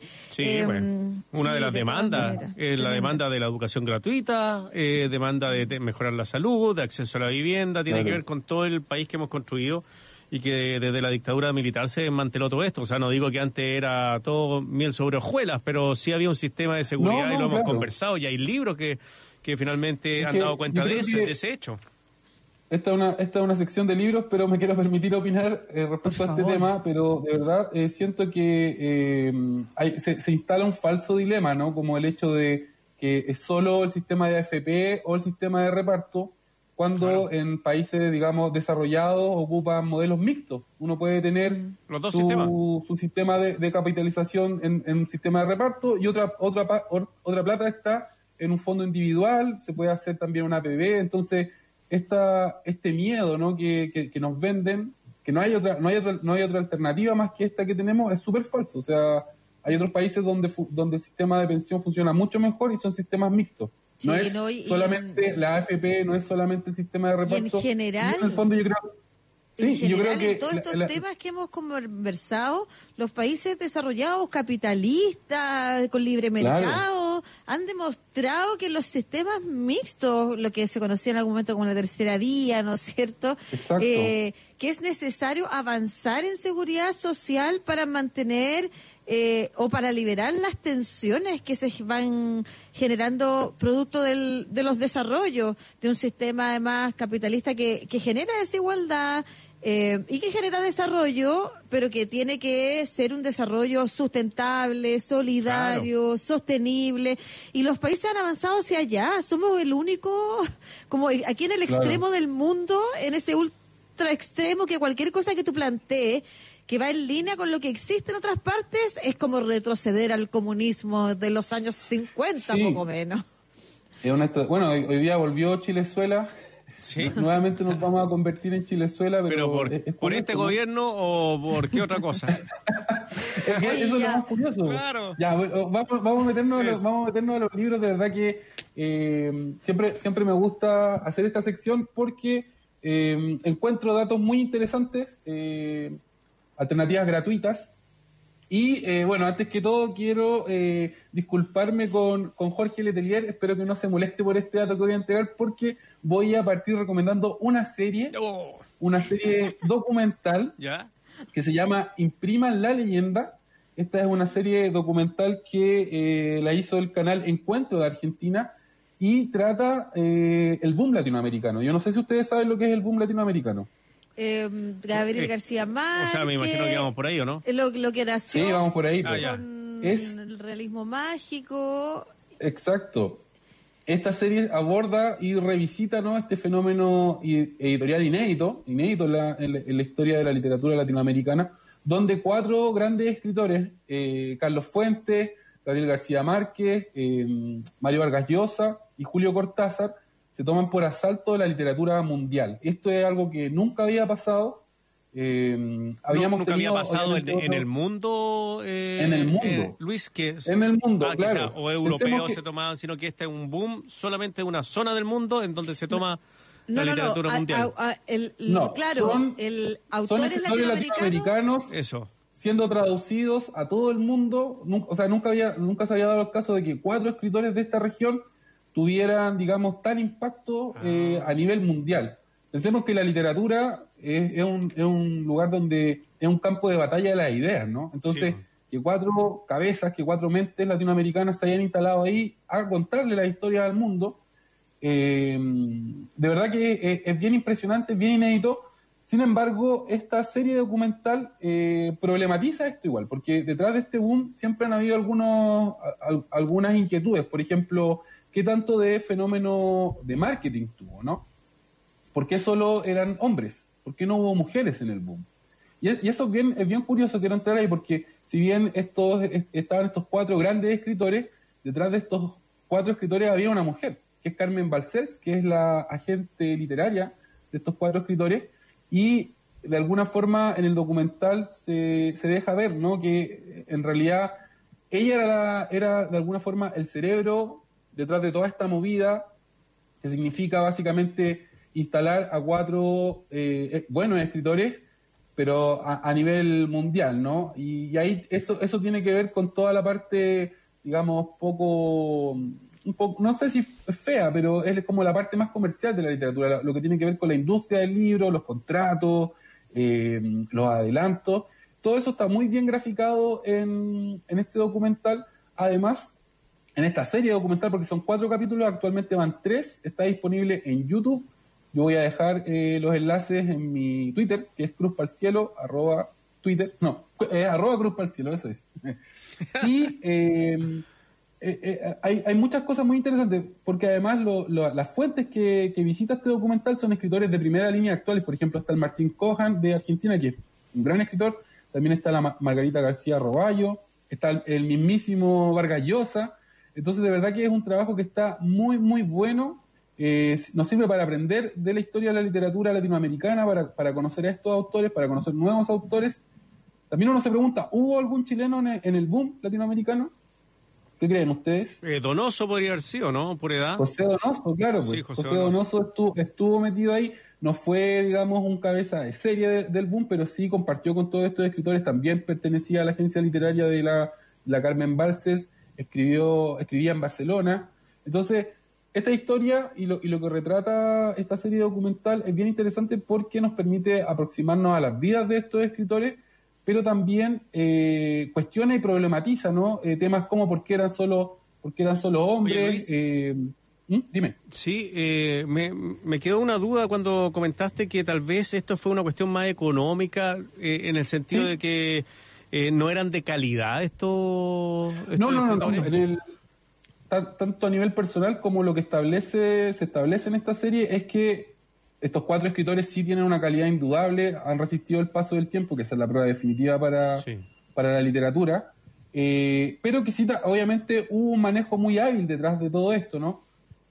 Eh, eh, al final es una combinación virtuosa, o sea, podemos Sí, tener cuatro grandes escritores, Siempre. pero si no haya no hay atrás alguien articulando esto, eh, Y un hecho histórico, por la revolución mundial. cubana, me imagino que impactó mucho en el mundo y se aprovechó esto, Balcells, como para destacar a estos escritores. Claro, está, es- está esa reflexión, eh, Julio Cortázar la hace, ¿no? Dice, Ah, bueno, nosotros acá en Latinoamérica veníamos siendo el patio, el patio trasero de, de Estados Unidos, estábamos en un periodo muy álgido y de, de alguna forma eh, esto también es como el milagro, ¿no? Lo sorprendente es que en este periodo tan complicado hayan aparecido justamente eh, cuatro escritores que eh, en un principio sí todos estaban más o menos en sintonía política, pero Sí, luego el choclo, el choclo se comienza a desgranar y bueno, Vargas Llosa se va para un lado, Cortázar para otro, eh, García Márquez también. Entonces, es bien interesante a nivel geopolítico eh, cómo se instalan estos, estos cuatro escritores pensando en que siempre estaba esta tensión Estados Unidos, Latinoamérica, Europa, ¿ya? Entonces, todos estos puntos son súper abordados por el documental y también hay otro hay otra cuestión que me parece muy, muy bonita, muy interesante, que es que en el capítulo 2 de esta serie hablan de los escritores que quedaron a la sombra del boom. Entonces dicen, oye, sí, en realidad están estos cuatro grandes escritores, no, no cabe duda que tienen una gran calidad, que son espectaculares, bueno, hay dos premios Nobel, pero hablemos de, de los que no fueron parte del boom y que son grandes escritores. Y ahí está Borges, está Claro. eh, Lezama, Lezama Lima, está, eh, bueno, al mismo José Donoso lo meten ahí. Pero, y, a- y aquí quiero hacer el nexo con eh, lo que viene de, de la sección, hay una escritora brasileña que es Clarice Lispector, Me encanta. que también quedó a la, Clarice sombra, a la Lispector. sombra del boom. Claro, y, y, y el, y el documental reflexiona en torno a esto. O sea, bueno, ¿por, por qué estos cuatro escritores sí y todo este resto de Claro. escritores, de grandes escritores latinoamericanos que fueron contemporáneos, que publicaron en los 60, eh, no, no, no se mundializaron, ¿no? Sí, ah, igual a mí me encanta Clarice Lispector, quiero decir al tiro, tengo vagón de fumadores, cada cierto tiempo eh, quiero agradecerle a mi amiga que me lo prestó, María José Rivero, y que por supuesto nunca no se lo devolví. No, eso ya no fue, 10 años. está tan ya que- momento. Claro, no, eso ya no pasó. No Pasó la vieja. Sí, O el viejo, claro. el viejo libro, re- prestado, libro regalado, eso se sabe ya. po. Pero lo que quiero comentar es que pasa en todas las artes que siempre van a haber grandes artistas, fuera. tremendos talentos que no son tocados por la varita mágica del marketing. Sin duda que existe Claro. ahí. Hay algunos que son cooptados por una serie de características, en alguna época por un sello discográfico o por alguna editorial. Y son bendecidos por esa característica, o sea, son bendecidos por esa varita, digamos, pero pero pasa en todos lados, ¿no? O sea, no va en perjuicio de la calidad de estos artistas o que uno pudiera cuestionar su, su, sus logros mundiales, porque la verdad es que en todas las olas, en todas las olas te vas a encontrar con, con eso que está detrás y que decidió que ese era el grupo que había que privilegiar y por qué. Claro que sí. Eh, bueno, y la invitación de, de este capítulo de, mm, de mi Encuentros, sección de qué buena. es eh, a leer el, el cuento eh, La mujer más pequeña del mundo de Clarice Lispector. Y Ah. encuentro que es un cuento espectacular, espectacular, espectacular. Parte con un explorador francés en África, eh, bus- eh, investigando a los pigmeos, ¿no? Eh, eh, esta raza que es de seres humanos muy pequeñitos, y él da con la mujer más pequeña del mundo, que se baja de un árbol, y él la ve y queda, como una, una suerte, queda como pasmado, ¿no? De, esta mujer mide 45 centímetros, y eh, él la bautiza como pequeña flor. Entonces, hasta ahí el cuento, digamos, eh, podría ser un cuento de, características etnográficas, digamos, un, un investigador francés en, en África investigando tribus, se encuentra. Pero a partir de este encuentro, lo que hace Clarice Lispector es algo bien impresionante, que arma una reflexión en torno al amor, a lo que es amar. Y ahí hay una, ha- hace un contrapunto entre, digamos, el amor desde la carga la carga conceptual occidental, ¿no? Que tiene que ver mucho con la posesión del otro, ¿no? Yo te amo, entonces quiero que tú seas mío de alguna forma, versus este otro amor incivilizado, por decirlo de alguna forma, que es eh, el amor por el amor, ¿no? Como, y, eso lo resuelve, lo, lo resuelve hacia el final del cuento. Es muy interesante la forma que lo hace, porque durante, durante todo el relato esta, esta mujer no, no habla, ¿no? Flor pequeña se mantiene en silencio, pero al final dice algunas cosas y eh, ahí hace el contrapunto de, de- de este amor, este amor incivilizado que es un amor por el amor, ¿no? Sin, un amor sin esperar nada a cambio, un amor sin, sin querer apropiarse del otro. Y lo otro que tiene increíble este cuento es que Clarice Lispector de alguna forma rompe todas las reglas del cuento clásico. Ahí, eso está estudiado y, hay formas de escribir cuentos, ¿no? Y en, en algún momento del cuento Clarice Lispector empieza, ah, porque esta mujer es tan pequeña que su foto a tamaño real cabe en el diario. O sea, mide 45 centímetros, entonces ocupa la página entera. Y Clarice Lispector comienza, se salta este encuentro entre francés y, Flor Pequeña y se va a Brasil y empieza a contar qué pasa en las, o sea, en las casas de Francia con, eh, Con este diario, ¿no? Y, la- y las reacciones que tiene la gente leyendo el diario y viendo la foto de, de esta mujer pequeñita, pequeñita. Y ahí, ahí también se mete con el tema del amor, con el tema de, de apropiarse del otro. Hay gente que le, le provoca miedo, otros sienten, sienten asco, otros dicen, oye, que, que- que bien se, se vería de nana sirviendo, ¿no? Una mujer tan pequeñita como esta. La verdad es que el cuento está lleno de... Es un cuento que dice poco, pasa poco, pero pasa mucho. Y tiene, y tiene esta, esta cualidad, ¿no? De que nos cambia de lugar, de África no- nos metemos a, a Francia, eh, donde, donde aparece la, la, la nota publicada de esta mujer. eh, y sí, lo recomiendo absolutamente. La mujer más pequeña del mundo, también voy a, voy a dejar el link en mi Twitter para que todos lo podamos leer, para que todos podamos disfrutar de este cuento que es una eh, tremenda reflexión respecto al amor, a lo que significa amar y a, y a cómo entendemos nosotros en esta sociedad más occidental el tema de, del amor. ¿Nos queda tiempo para hacer la última? Sí, ¿Un comentario? sí, un ¿Quieres comentario. cerrar Un con alguna cosita? Eso, el comentario. Sí, que- quiero, cerrar. cer- no, quiero cerrar con una invitación, ¿Mm? porque hasta el 17 de julio se va a estar llevando a cabo eh, este Relatos de Mujeres en Tiempo de Pandemia. Es una convocatoria para que todas nuestras auditoras, que además de ser grandes lectoras, escriben, porque acá en Chile mucha gente escribe y a veces Las mujeres que escribimos hay mucho. Sí, yo Sí, creo que en Chile está más se incentivado mucho. que para los hombres eso, ¿ah? Sobre todo desde que son pequeñitas, ¿sí?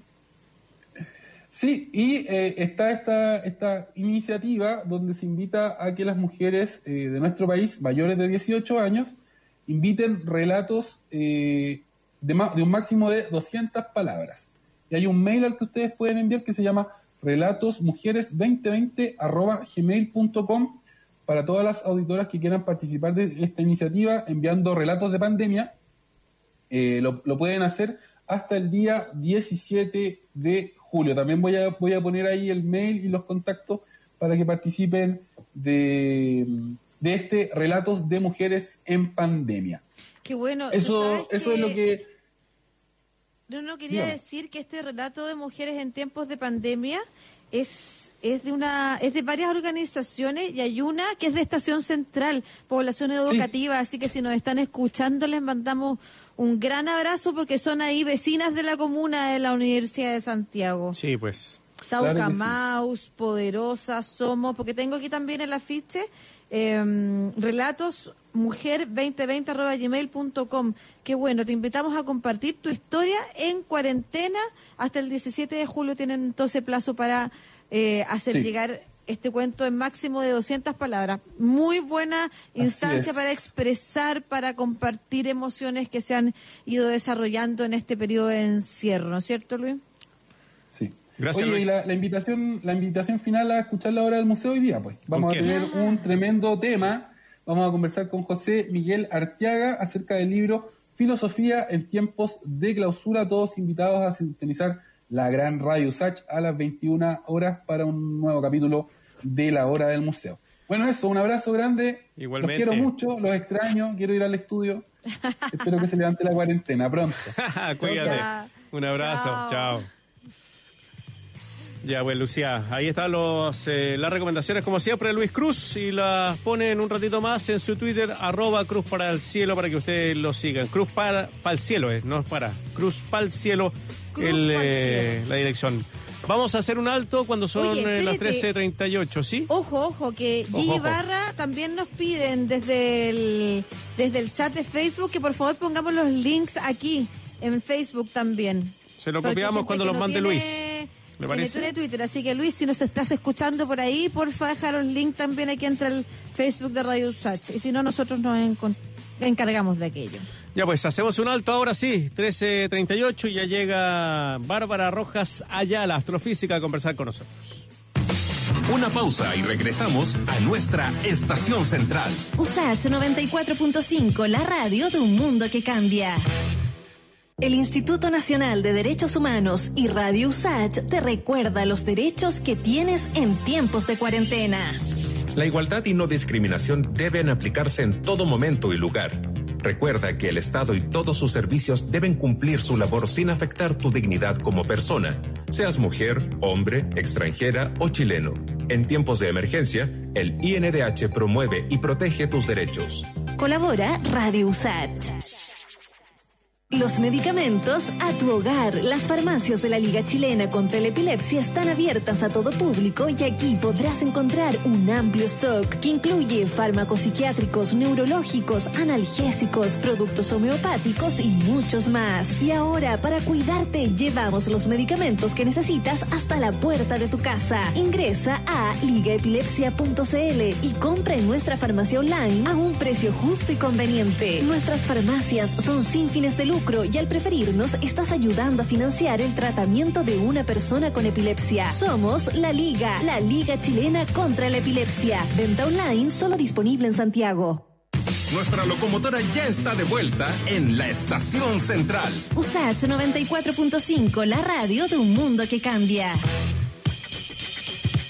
Una de la tarde, 40 minutos. Estás en Estación Central de Radio USACH, 94.5 en Santiago, 48.1 Santiago TV, 124 en Sabin TV, en Twitter, arroba USACH, al igual que en Facebook, Instagram, también en YouTube, en Spotify, quedan guardadas todas nuestras entrevistas, también editoriales, programas, de todo. Así que nos puedes buscar siempre ahí escribiendo Radio USACH. Está ya con nosotros nuestra estimada y querida científica Bárbara Rojas Ayala, astrofísica, doctora en astronomía, investigadora de la Universidad de Tarapacá y miles de cosas más. Barbarita, ¿hasta cuándo la vamos a tener aquí? ¿Cuándo empieza su, su Su- prenatal ya? Bueno, eh, esta semana Ah, empieza. o sea, ya el viernes. ¿En tengo- serio? Ha pasado Sí, tanto tiempo. La última vez 34. que nos vimos, estábamos En el estudio, po. Sí, pues apenas guatita. Sí, sí, pero ya bien. Sería Entonces más. mucho pedirle, no, no le quiero faltar al respeto y si se siente incómoda no lo haga. verlo. Sí, que Sí, muestre verla. la guati. sí, cómo- La Mira, va, ¿Por qué no? va a utilizar toda. Oh, Ah. qué lindo. Es como un sol. Es como un sol. Si me hubiesen avisado, Qué hubiese- me hubiese puesto algo más apretado. no- sí se ve bien. Oye, ¿tiene nombre ya? ¿Es hombre o mujer? La ¿O criatura. mujer o hombre? Es hombre. ¿Cómo se va a y llamar? Se llama Bruno. Bruno. Bonito nombre. Se va a llamar Sol. Ah, ya. Así que nunca. ¿Cuáles son los nombres típicos de los astrofísicos? Oye, no, hay, hay astrofísicos que son demasiado. Pelemos. demasiado. Apegado al- vamos, vamos a pelar a un gringo. Ya. Un gringo, eso sí. Que no está acá en Chile, así que es más fácil. Sí, pues él ha encontrado exoplanetas, etcétera, y le puso a sus hijos, no sé, Terra. Ya. Bonito, güey. Ya, eh, Ya. Pero son nombres como un que, claro. portal antiguo, Tierra. o sea, él le puso Terra, yo creo, por la Tierra, ¿no? haberle Para no, puesto para no llamarle Tierra. Saturno, por Júpiter. ejemplo. Claro. Saturno, No, mira, que te yo, gustaba hecho, tanto ese planeta. Sí. Un nombre que me encanta es Aristarco, pero mi marido no. ¿Aristarco? ¿Y qué es Aristarco? ¿Y quién era? ¿Quién fue?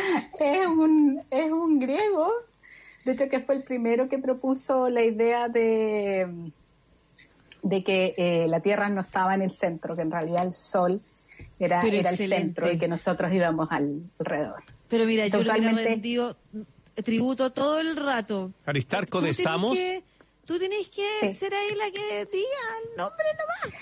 Pero, Bueno, ponle pero Bruno, por ejemplo, Aristarco. Eso, eso, eso, eso me, me gusta. Sí, Bruno- no- ahí suena bien, ¿ah? Oye, falleció en. Alejandría, en Egipto, mira. El señor Aristarco. Es uno, bueno, es uno de los, como los sabios, ¿no? De ese tiempo, o sea, lo más, lo más parecido al, al científico, ¿no? Los que, los filósofos finalmente, los que Bueno, se cuestionaban como, Mi tío cómo y mi funcionaba todo, abuelo ¿no? se Mm. llamaban Temístocles.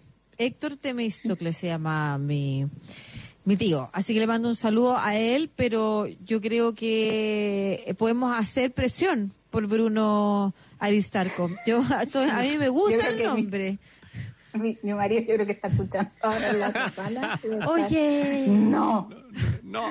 no. Oye, Gol. eh, Ya. Pero, Ya. pero me nomás. salvé porque, por ejemplo, Bruno es Giordano Bruno. sí, por supuesto. un- uno de los hombres que fue quemado ahí en la Plaza de las Flores en, en Roma, eh, que fue una de las personas que en esa, eran varias personas, pero una de las personas que decía que eh, si nosotros tenemos esta estrella y estamos alrededor de esta estrella, ¿cómo no va a ser que las otras estrellas también tengan planetas, no? Eh, que hasta cierto punto se- a- ahí se consideraba una, una herejía decir que, que podrían existir otros mundos alrededor de otras estrellas, cosa que ahora sí sabemos, hemos detectado más de 4.000 mundos alrededor de otras estrellas, así que ahí por lo menos tiene una, una relación. Oye, en esa época sí que no eran tolerantes, ¿ah? A la, a la hoguera al tiro por plantear una hipótesis. Era como del segundo Sí. piso, eran del segundo piso de, de esa época. Eh, es complicada la historia también de él porque eh, en general como que esa es la historia que se conoce, pero en realidad hay más matices dentro del por qué realmente lo quemaron. Oye, eh, hoy día vamos a hablar de eh, algo que se ha creado en el corazón de nuestro Sol, pero que nos gustaría que nos definiera lo que es un neutrino, que es un neutrino que se creó en el corazón del Sol. ¿Qué es lo que, qué, qué es, lo que es un neutrino primero? Sí. Un neutrino es una de las partículas elementales, ¿no? Partículas subatómicas. Eh, la primera detección directa de un neutrino fue el siglo pasado, en 1955, si no me equivoco. Y son partículas que tienen muy, muy, muy poquita masa, que viajan a la velocidad de la luz. Por eso bueno, tienen que tener muy, muy poca masa. Al principio, de hecho, se pensaba que tenían cero masa, tenían que ser como los fotones porque no hay una velocidad mayor ¿no? a la que se pueda viajar. Entonces, tienen muy, muy, muy poquita masa. Y una de las características más interesantes que tienen es que al viajar a esta velocidad y tener esta poca masa, no interaccionan con la materia. ¿ya? O sea, yo si me pongo frente a Unos neutrinos, individualistas. los neutrinos me van a pasar y es como que no me hubiesen visto. Al contrario, por ejemplo, de lo que pasa con los fotones. Los fotones, ¿no? Los cuantos de luz. La luz, la luz le gusta interacción, Sí, le gusta tener, no sé, lo podemos pensar como millones de amigos. Entonces, si, si existe la frecuencia eh, que sea buena, el fotón va a ser absorbido, ¿no? Por un átomo, por alguna cosa, eh, puede ser reflejado, Eso. puede ser emitido también. Profesora, ¿puede ser, eh, eh, por eso tenemos sombra? Por ejemplo, Eh, nosotros, nuestro cuerpo sí, genera sombra Por ejemplo, y con claro, neutrinos no generaríamos sombra. No. O sea, los neutrinos nos ven transparentes. Los neutrinos nos pasan. De hecho, pasan si nosotros contáramos todos los neutrinos que nos llegan, por ejemplo, desde el Sol, que es la mayor fuente que tenemos cercana a neutrinos, eh, no sé, pues supernovas, galaxias, etcétera, otra estrella, en un segundo, creo que son más de 65 mil millones de neutrinos por centímetro cuadrado nos están atravesando. En un segundo. Somos Ese es el lo flujo. que quieren con uno. ¿Ya? Ningún Lo respeto. importante es que no, no nos ven, es como que fuéramos nosotros invisibles para ellos. Por, por eso la detección de estos neutrinos es tan compleja, ¿ya? Y em, la noticia acerca de estos neutrinos Mm. es que nos pueden decir algo exactamente acerca del corazón del Sol, ¿ya? Nosotros tenemos a este Sol, es la estrella más cercana, es la estrella seguramente más estudiada que tenemos, sin embargo, sigue siendo, no, no podemos ver el interior, no hemos mandado nada que nos permita ver cómo funciona el interior, por lo tanto, todo nuestro conocimiento se desarrolla dentro de la teoría de estructura estelar, ¿ya? Y bajo esas teorías nosotros decíamos que, bueno, lo que mantiene al Sol, lo que alimenta al Sol, lo que le da esta energía y que produce todos estos fotones, tiene que ver con reacciones de fusión nuclear que suceden en el núcleo del Sol. No suceden en todo el Sol, sino que solamente en su corazón, en su núcleo. Y se habían propuesto dos métodos. Uno, que es la cadena protón-protón, se llama, que en realidad son juntar de alguna forma cuatro hidrógenos, el Sol está compuesto mayoritariamente por hidrógeno, cuatro hidrógenos y con eso se forma un helio y además, por ejemplo, se forma un neutrino, ¿ya? Y nosotros creemos, bueno, lo que decía la teoría es que aproximadamente el 99% de la energía que produce el Sol ¿Mm? eh, viene de esa reacción, ¿ya? De juntar cuatro, cuatro hidrógenos más Claro, neutrinos. juntar cuatro hidrógenos. Se pueden juntar de diferentes formas. En general se forman en parejas y hay diferentes ecuaciones así como químicas para hacerlo, pero eso ya es más complejo. Pero lo importante es juntar cuatro hidrógenos que van a formar finalmente un helio más dos hidrógenos más eh, un, un neutrón y un fotón. ¿Ya? Esos son como los subproductos. Como juntar cosas y se van separando, otros se van uniendo y se van haciendo diferentes cosas. La cosa es que desde ahí sale esto, salen estos neutrones. Eh, y la, la, la dificultad que tenemos es cómo se detectan estos neutrones. Pues yo les dije que no, les gusta interaccionar con la materia. Nos pasan Entonces. ¿Cómo es que los que podemos eh, encontrar? Y con eso se han desarrollado diferentes experimentos. Hay un experimento que se encuentra en Italia, que es el borexino, eh, que es a un kilómetro debajo de la Tierra, o sea, es un laboratorio subterráneo. Tienen una gran piscina llena de agua.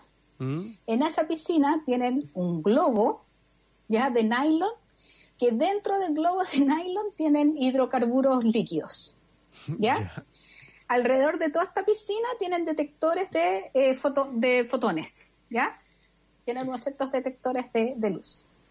Entonces, ¿qué ocurre?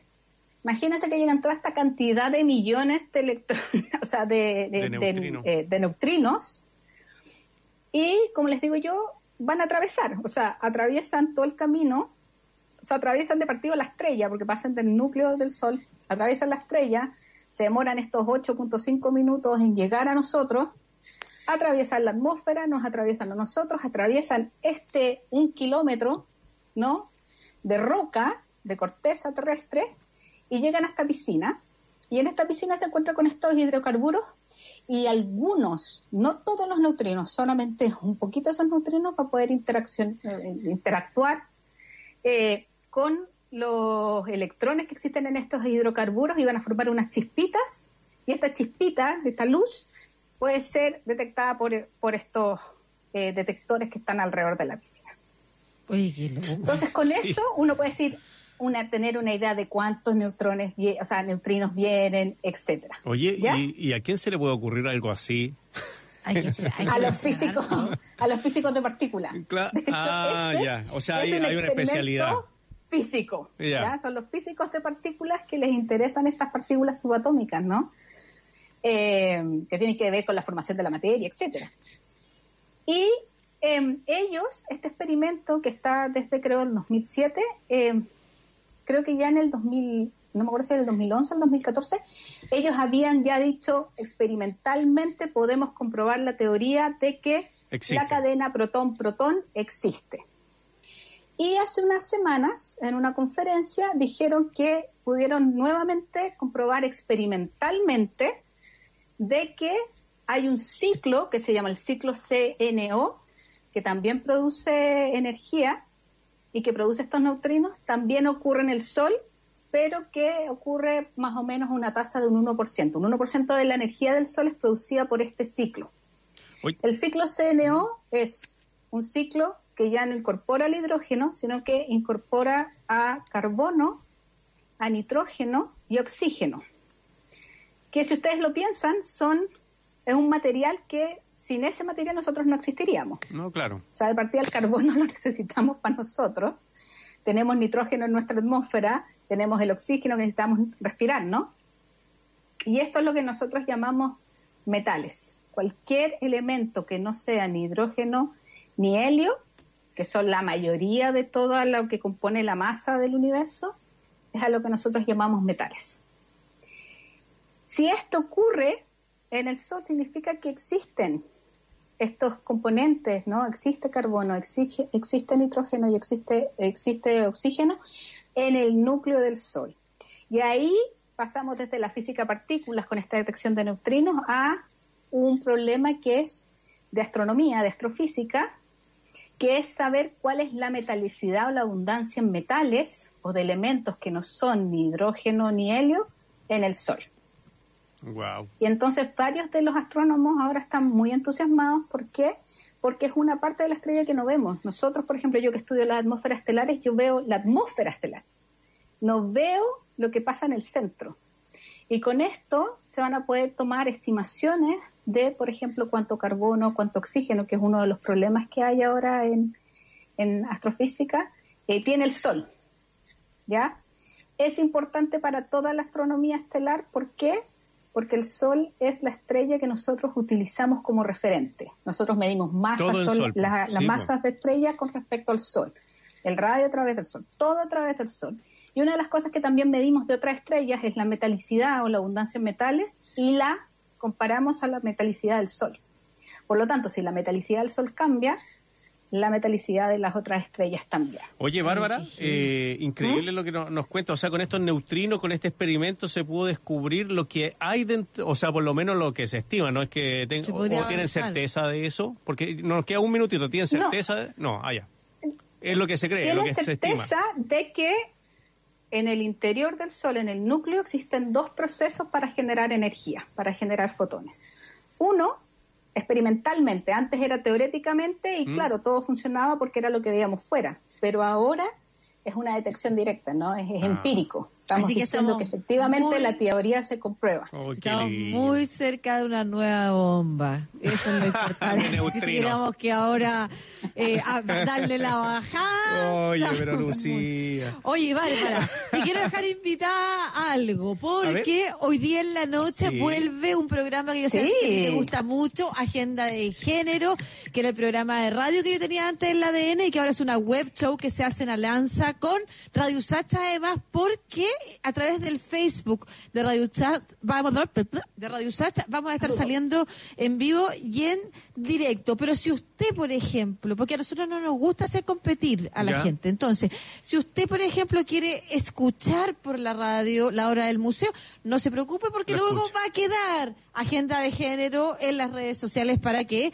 eh, lo revise en cualquier momento. Y lo entretenido es que es una web show que como ahora con estos sistemas que tenemos para comunicarnos eh, con streaming, podemos tener muchas invitadas al mismo tiempo. Entonces, por ejemplo, vamos a estar hablando con una argentina sobre un refugio que hicieron eh, para mujeres víctimas de violencia en cuarentena. Mira, qué importante entender importante. medidas sanitarias con enfoque de género para, por ejemplo, este periodo, algo que hemos tenido ausente nosotros en nuestras políticas sanitarias, el enfoque social de distintas perspectivas. Así que a través de mi Twitter o a través de el Facebook de Radio Chat, agenda de género a las 9 de la noche en esta temporada especial de 10 capítulos. Todos y todas invitades. Que le vaya excelente. Buenísimo. Muchas gracias, Bárbara, que te vaya muy bien. Si es por ese motivo decías tomarte tu descanso, que salga todo excelente, igual vamos a estar comunicándonos. Un ¿ya? abrazo grande, Bárbara. Sí, besos.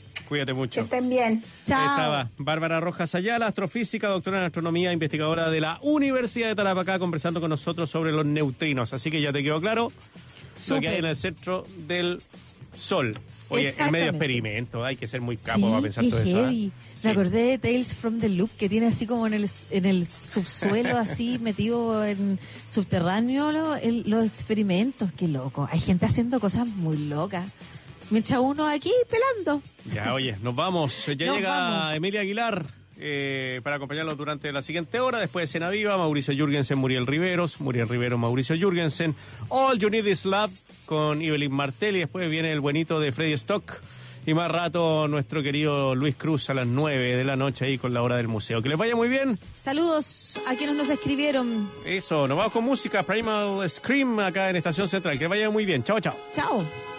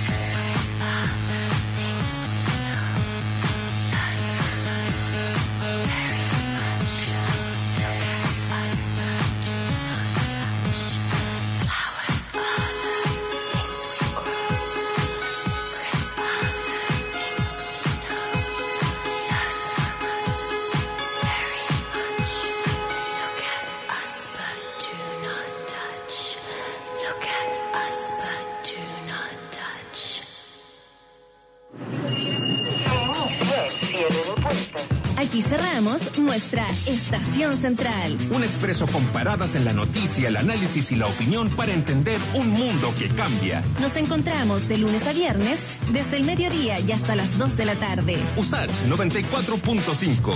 La estación central de un mundo que cambia.